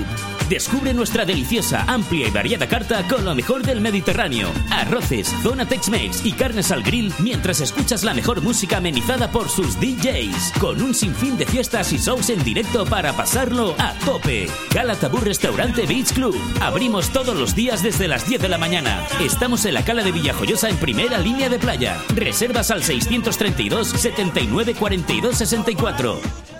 Desde RA Benidorm y la Concejalía de Playas del Ayuntamiento queremos aconsejar que para el mejor disfrute de nuestras playas se prevengan con protección y eviten las horas de mayor radiación solar entre las 12 del mediodía y las 4 de la tarde. Sigan los consejos del personal de salvamento y socorrismo, respeten el color de las banderas de las playas y nunca dejen solos a los niños. Ha sido un consejo de RA Benidorm, concesionaria de playas y la Concejalía de Playas del Ayuntamiento de Benidorm.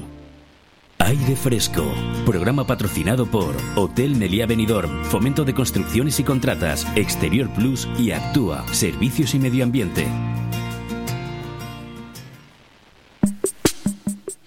Qué bien, me lo estoy pasando en este programa de radio y me vais a permitir un poco esta pedantería, porque sé que lo es, pero yo creo que si alguien disfruta haciendo su trabajo al final, el oyente también lo disfruta y el entrevistado se siente cómodo. Fíjate la magnífica conversación que hemos tenido con el presidente de Cobreca, con Pablo González, gerente de la Taberna Andaluza, y ahora, eh, bueno, la que acabamos de terminar, ¿no? Con este nuevo director del Hotel Meliá Benidorm, Alberto Varela, que sin lugar a dudas un gran fichaje para el turismo en toda la ciudad. Bueno, pues ahora continuamos eh, hablando de una persona, de un personaje que para mí sin lugar a dudas, y aunque tuve el orgullo de entrevistarle en más de una ocasión, sobre todo en los últimos tramos de su vida, es alguien que ha marcado la historia de mi ciudad y también la mía personal, también la de mi padre, eh, tengo que decirlo, porque dentro de los actos conmemorativos del año Pedro Zaragoza Ors, el Ayuntamiento de Benidorm tiene en este momento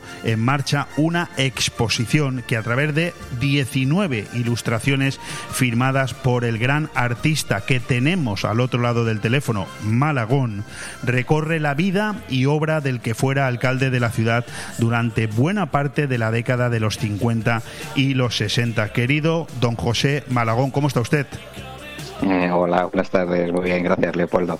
Pues oye, encantado de volver a hablar contigo. Lo hicimos hace unos meses, primero con un libro, El encanto de Babel, y ahora con una exposición. Oye, por ir un poco por partes, Malagón, ¿qué tal ha ido la evolución de este libro?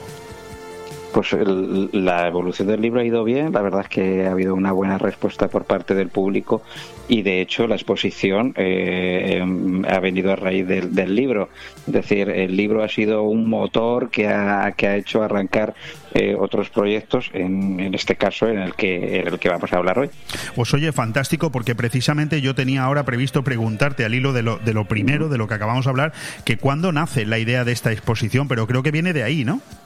Pues justamente de ahí, es decir, el día que hicimos la presentación allí en el Ayuntamiento de Benidorm, eh, la verdad íbamos con, con, eh, con, la ilusión, pero no, no conocíamos a nadie del Ayuntamiento y no sabía si, si, iba a gustar o no iba a gustar. Teníamos ahí la incertidumbre. Pero eh, al acabar la, la, presentación fue muy grato, la verdad que nos lo pasamos muy bien, creo que la gente del público eh, también y, de los integrantes del, ayuntamiento les gustó.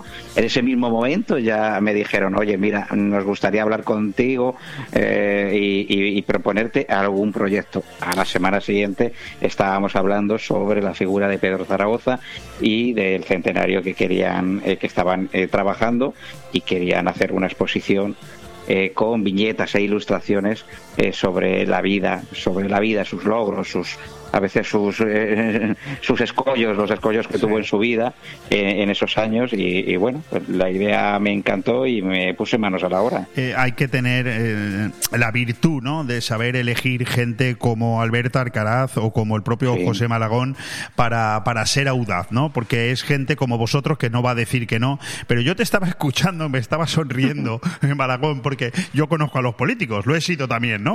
Y, claro, yo, yo digo, estoy convencido que el, Tony Pérez, el alcalde de Benidorm, y los, y los eh, concejales del ayuntamiento, en el momento que estabais presentando vuestro libro, ya estaban viendo, ya estaban viendo la luz, estaban diciendo, uy, qué maravilla, qué bien nos van a venir, Malagón y Alcaraz para, para montarnos una exposición y tener algo que decir en este año de Pedro Zaragoza, por ejemplo, en el mes de septiembre. Qué malo soy, ya lo sé. Pero perdona, pero se me ha venido solamente.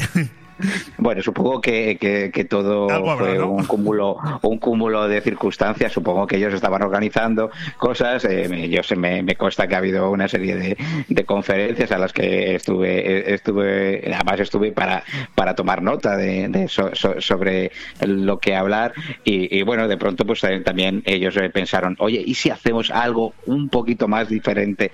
En, algo un poquito, mm, no, más, no menos serio, pero sí con, con otro tono, menos, menos a lo mejor formal y tal. De hecho, el día de la inauguración vino toda la familia de Pedro Zaragoza y yo tenía, tenía miedo un poquito pues de, de, si les iba a gustar o no. Pues yo te digo una cosa, en mi opinión muy personal y de miedo ninguno. Entre el encanto de Babel, que a mí, bueno, me, encantó el libro, eh, me lo leí, lo, lo disfruté sobre todo lo, gráfico, porque es, de alguna manera, esas ilustraciones es lo que hace que el libro tenga eh, mucho mayor facilidad ¿no? de lectura, pero sobre todo ahora también con esta exposición, pues yo me atrevo a decir, a lo mejor soy un poco presuntuoso, ¿no? Pero me atrevo a decir que quizás sean los dos actos de momento que más han resaltado en este año Pedro Zaragoza, ¿eh?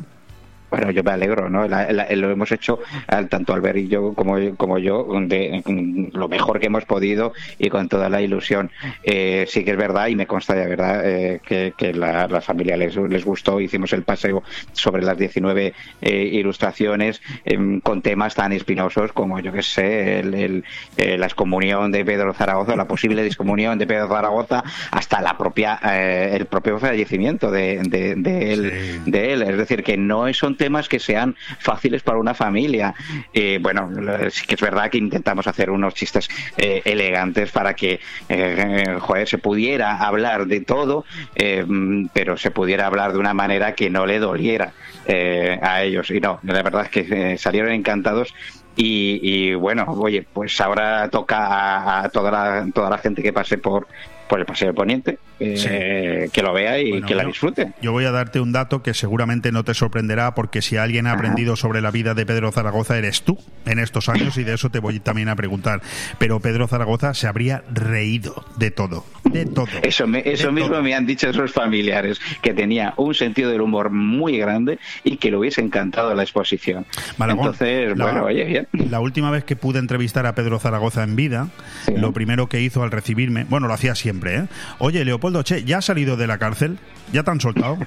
O sea, ese era el recibimiento, ¿no? Ese es que Pedro Zaragoza era, bueno, no, no, cuando cuando él se creó el molde lo tiraron al mar. Ya te lo digo que no hay no hay otro igual. Por cierto, ¿cómo está siendo recibida esta estas ilustraciones, esta exposición? ¿Tenéis ya algún dato? Pues no, eso supongo que a lo mejor el ayuntamiento tiene algo más. Sí que es verdad que por lo menos el feedback sí que está siendo bueno. La gente que me habla y que por redes sociales a lo mejor eh, hacen fotos y tal, sí comentan. De hecho, yo, yo estaba ahí eh, yendo a ver las exposiciones eh, algunos días y tal, y me encanta ver que la gente se para, se ríe, lo comenta. has hecho de incógnito, ¿no? A ver qué tal era la repercusión. Totalmente, totalmente. Uno tiene también también su, propio ego y quiere, y quiere saber si realmente eh, al público le, va a interesar o no. Por suerte, oye, sí que sí que no he visto a gente ni quemando las obras ni nada. Así que, bueno. Hay algunas preguntas que tengo mucho interés en hacerte porque tengo ganas de escucharte. Mm, casi me da igual que no fuera una entrevista, te las haría a nivel personal, ¿no? ¿Tú, ¿Tú te imaginabas siendo tan partícipe de la vida de todo un Pedro Zaragoza? Pues no, no, la verdad es que, que, para nada. Y eso que, que mm, vamos, yo tenía constancia de él en, mi época en la que vivía en Alcalá de Henares, ahí en Madrid, por, cuando él era eh, gobernador de, de, Guadalajara y, eh, y luego en mi época cuando trabajaba en el mundo eh, me tocó hacer la viñeta cuando él falleció y le hicimos una viñeta. De hecho, es la, la, viñeta de fallecimiento de Pedro Zaragoza en la exposición, es una reconstrucción de, de esa viñeta que hicimos en el mundo. Eh, y además eh, me, me, pareció muy curioso porque los familiares reconocieron la viñeta, eh, pero con un poquito de pudor mm, no quisieron decirme que, esa viñeta ya la hemos visto. luego ya les comenté lo que había pasado y me Dice, ah, menos mal. Dice, porque es que nos encantó la viñeta, la tenemos recortada, a nuestra madre le, le hizo mucha ilusión cuando, cuando se hizo, cuando se publicó, y entonces conocían perfectamente la viñeta. Y entonces, bueno, yo, es que quería, quería añadir que, bueno, esta es la segunda vez que tengo la oportunidad de hablar contigo en antena y ahora pues estoy un poco más tranquilo, estoy un poco más relajado. pero tengo que decir, oye, que a mí me da exactamente igual que te sonría porque yo digo la verdad, eh, Malagón. Y para mí, eh, que soy un ávido lector eh, de, todos los medios de comunicación y yo también tuve oportunidad de colaborar en el diario El Mundo mucho tiempo, cuando estuvo Miguel Higueravide en Alicante, etcétera. Bueno, pues para mí, oye, mm, saber que iba a entrevistar a alguien cuya viñeta me leía y disfrutaba cada día, pues oye, me daba también mucho caché, ¿eh? me daba a mí mucho, mucho pedigrí y oye, y, ahora no te lo dije en la primera entrevista, te lo digo hoy a nivel público, para mí desde el punto de vista periodístico también eres, eres un grande, ¿no?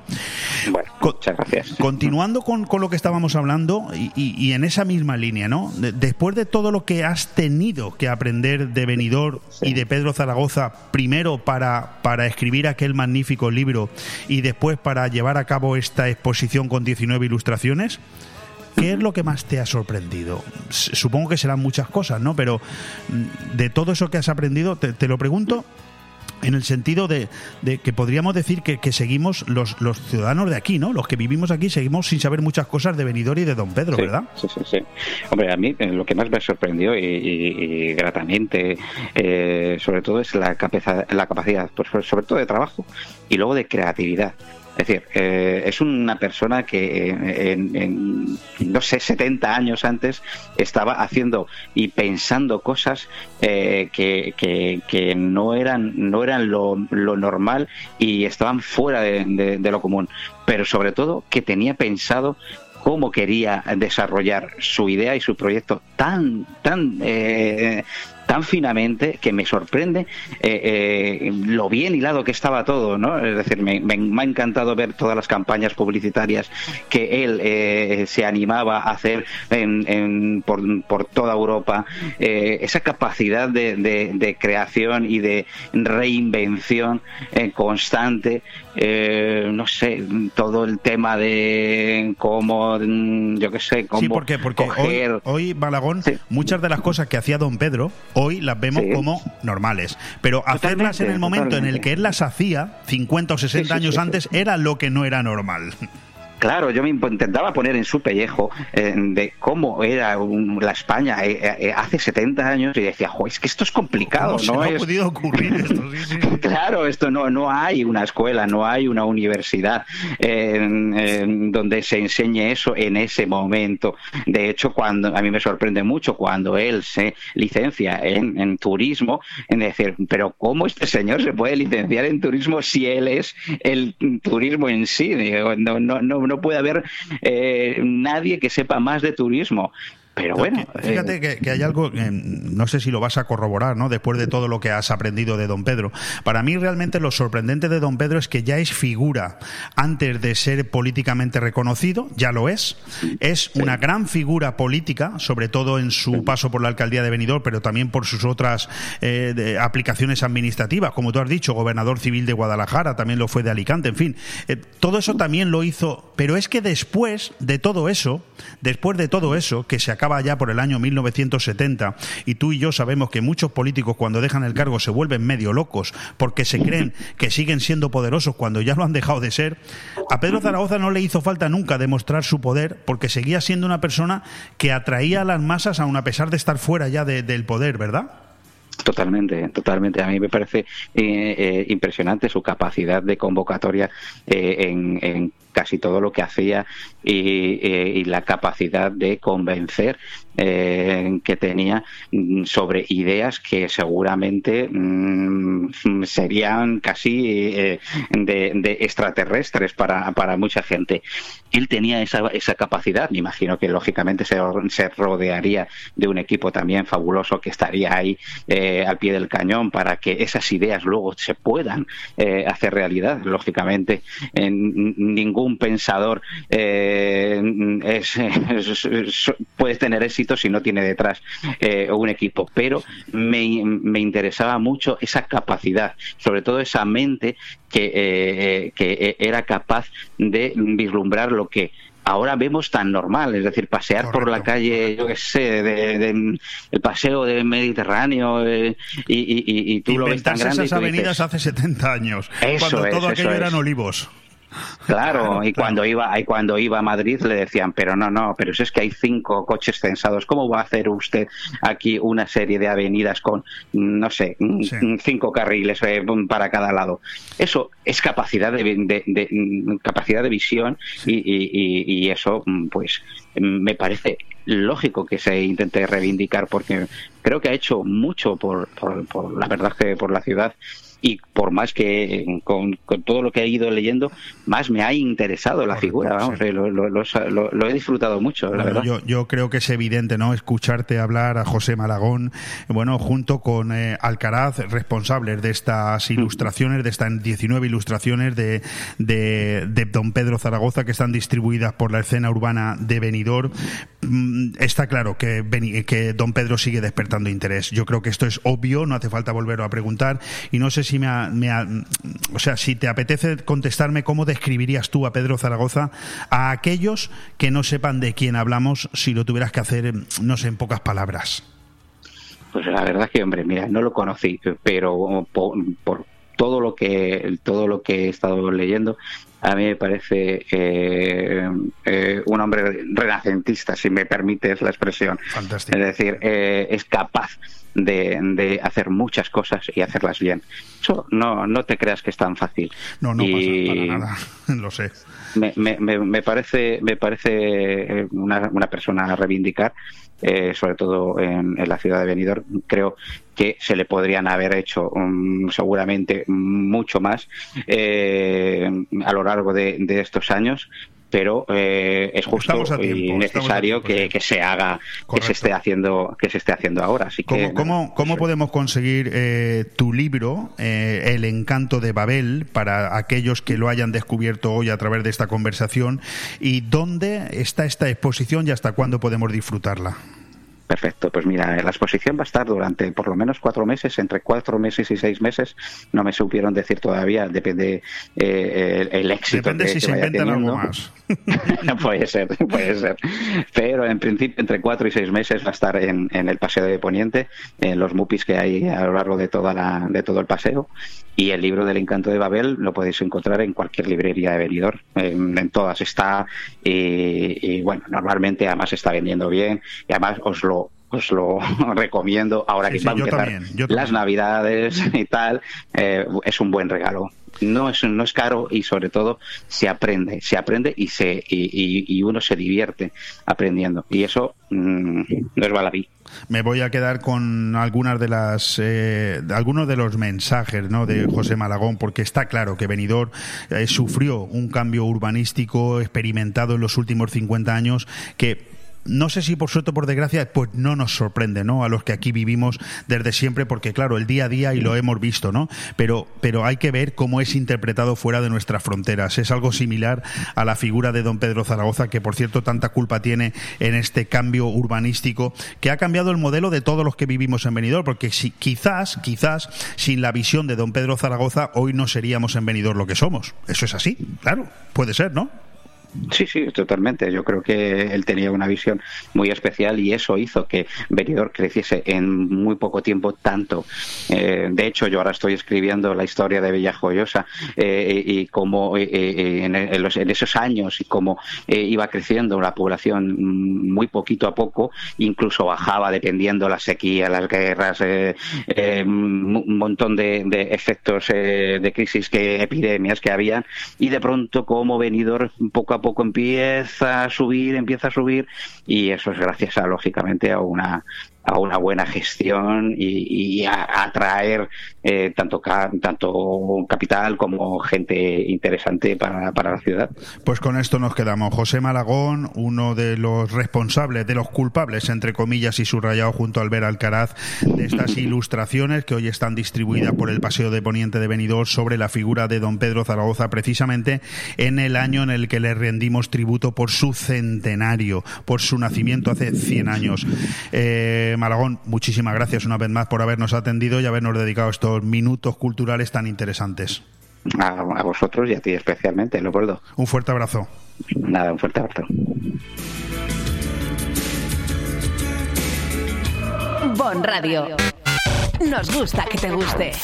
Hotel Meliá Benidorm, un paraíso tropical en la ciudad de los rascacielos. El Hotel Meliá Benidorm recoge la esencia dinámica y alegre de este destino de vacaciones por excelencia, creando un rincón tropical en plena Costa Blanca. Además del perfecto destino de vacaciones, es un excelente hotel de negocios, celebraciones y eventos. Ven a visitarnos y descubre nuestro exclusivo y selecto concepto de level lleno de comodidades. O déjate mimar por nuestras especialistas en nuestro Wellness Center con los más innovadores tratamientos de belleza y Hotel Meliá Benidorm.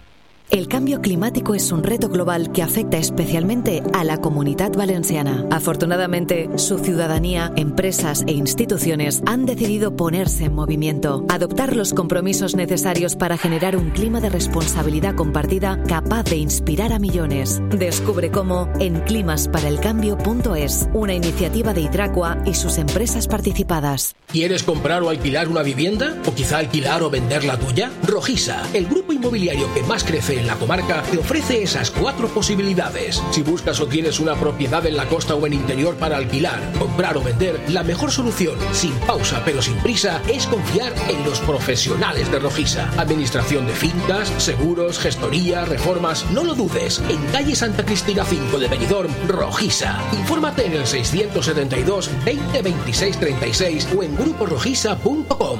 ¡Anda! Eso que suenan son tus tripas, ¿verdad? Pues sí, tú. Tengo más hambre que el perro un ciego. ¿Y si pedimos unos bocatas? ¿Pero qué bocatas ni qué bocatos? Lo mejor para quitar el hambre es ir al mesón el segoviano. Mesón el Segoviano combate eficazmente la hora del almuerzo, la comida y la cena. Rabo de toro, cordero al horno, cochinillo a la segoviana, chuletón de buey, menú diario. Mesón el Segoviano, calle Ibiza 10, teléfono 633 19 70 84. Benidorm. Para gozar los aromas y el sabor del Mediterráneo en la Costa Blanca, restaurante Club Náutico Marina Greenwich. Los menús de pescado, marisco y arroces elaborados por el chef Alberto Durá te sabrán a gloria. Y no dejes de probar los deliciosos cócteles en nuestra magnífica terraza abierta desde las 7 de la tarde, rodeado de un entorno espectacular con vistas a la bahía. Restaurante Club Náutico Marina Greenwich. Información y reservas al 673 75 89 17. En el puerto deportivo Campomanes, Restaurante Club Náutico Marina Greenwich. language Racer, reformas y servicios integrales. Realizamos todo tipo de obra y reforma, ya sea pequeña o integral para tu vivienda o local. En Racer instalamos y reparamos aire acondicionado, calefacción y mucho más. Y para completar, servicio de mantenimiento de piscinas y jardinería. Te asesoramos con total garantía en todos nuestros servicios y trabajos. Infórmate en el 609 48 85 19 o en racerintegral.com. Racer, garantía de eficacia y servicio. Aire Fresco, programa patrocinado por Hotel Meliá Benidorm, Fomento de Construcciones y Contratas, Exterior Plus y Actúa, Servicios y Medio Ambiente.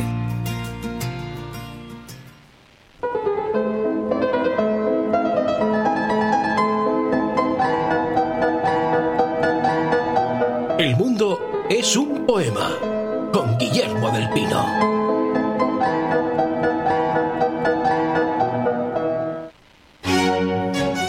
Pues estos compases que acabáis de escuchar lo que vienen a decirnos es que estamos en la recta final de este programa de aire fresco en este martes 4 de octubre. Y que como novedad tenemos que decir, bueno, tenemos varias cosas que son novedad. Para empezar que Guillermo del Pino, nuestro colaborador habitual que esta temporada se ha separado, no sabemos si se ha enfadado con Luis Mayor, se han divorciado, siguen siendo pareja de hecho, no lo sabemos, eso nos lo tiene que decir, pero en cualquier caso, él ahora hace El mundo es un poema, esa es su colaboración mientras que Luis Mayor le ha dado al hombre por irse a las estrellas, a Marte, a Urano, a Venus y nos habla de planetas y CIA. Hoy nos toca con Guillermo del Pino, que además nos dijo que iba a estar durante varios programas hablándonos de su periplo por Nueva York y su estrecha amistad con un tal Donald Trump. Bueno, no, eso lo, lo acabo de añadir yo, que no quiero que don Guillermo se me enfade. Don Guillermo, ¿cómo está usted?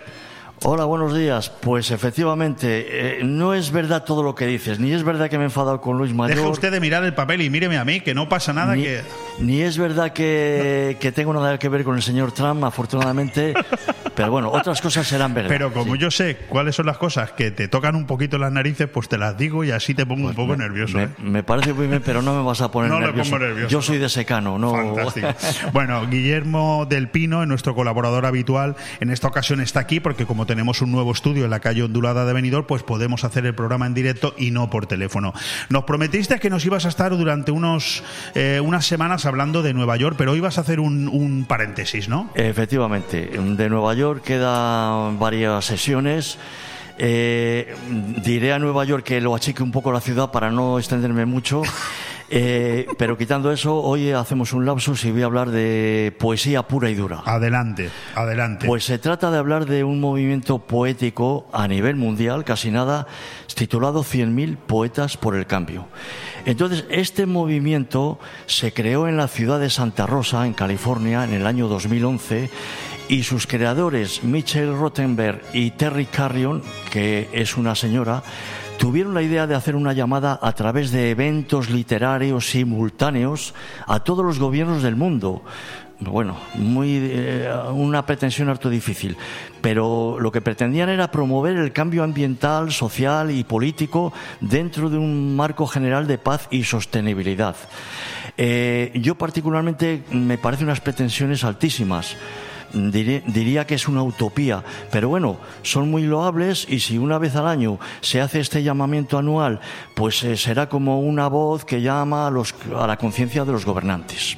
Perfecto. Eh, este macroevento de estas características se celebró por primera vez el 24 de septiembre del 2011.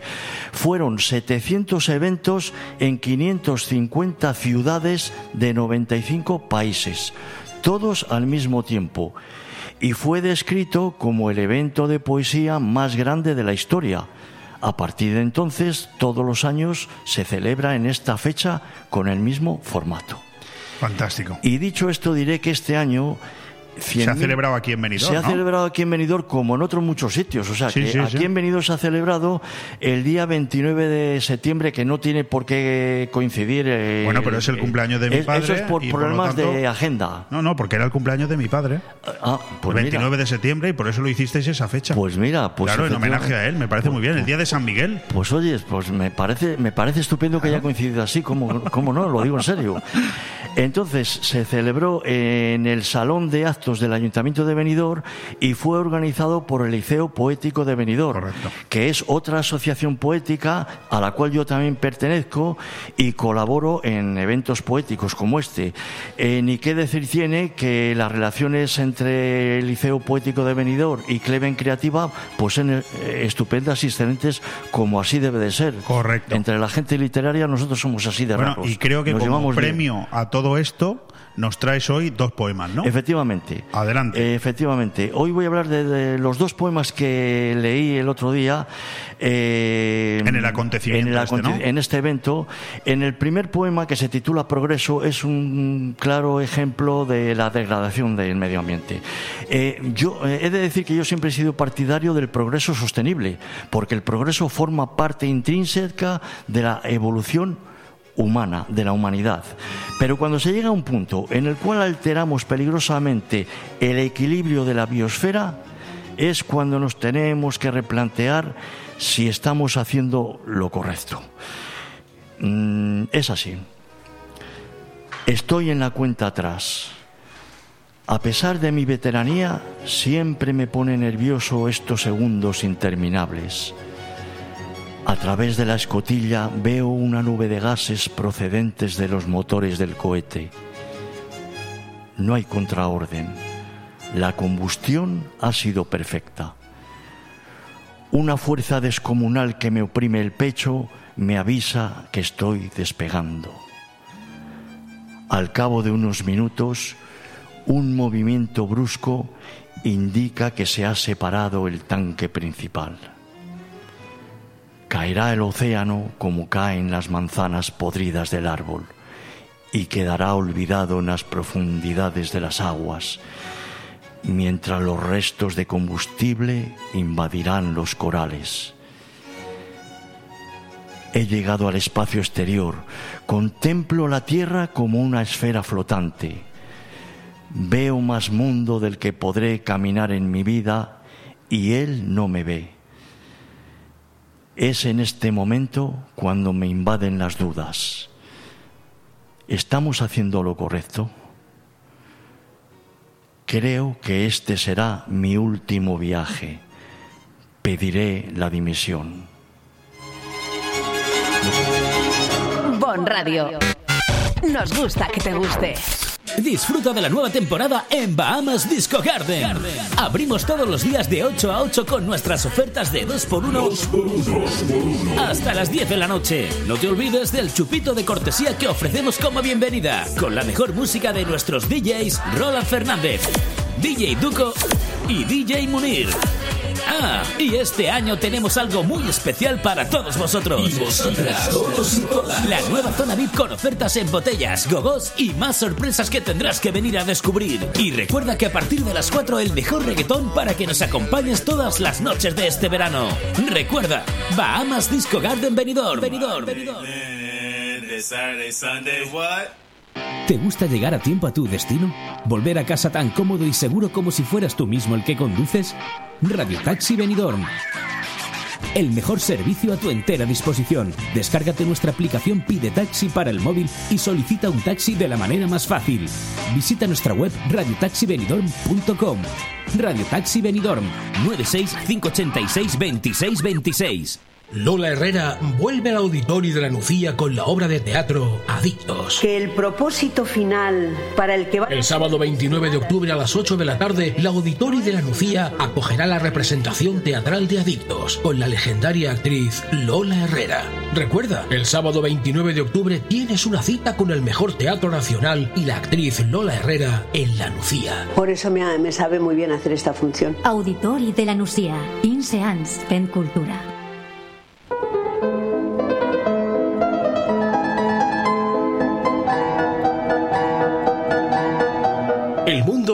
Es un poema con Guillermo del Pino.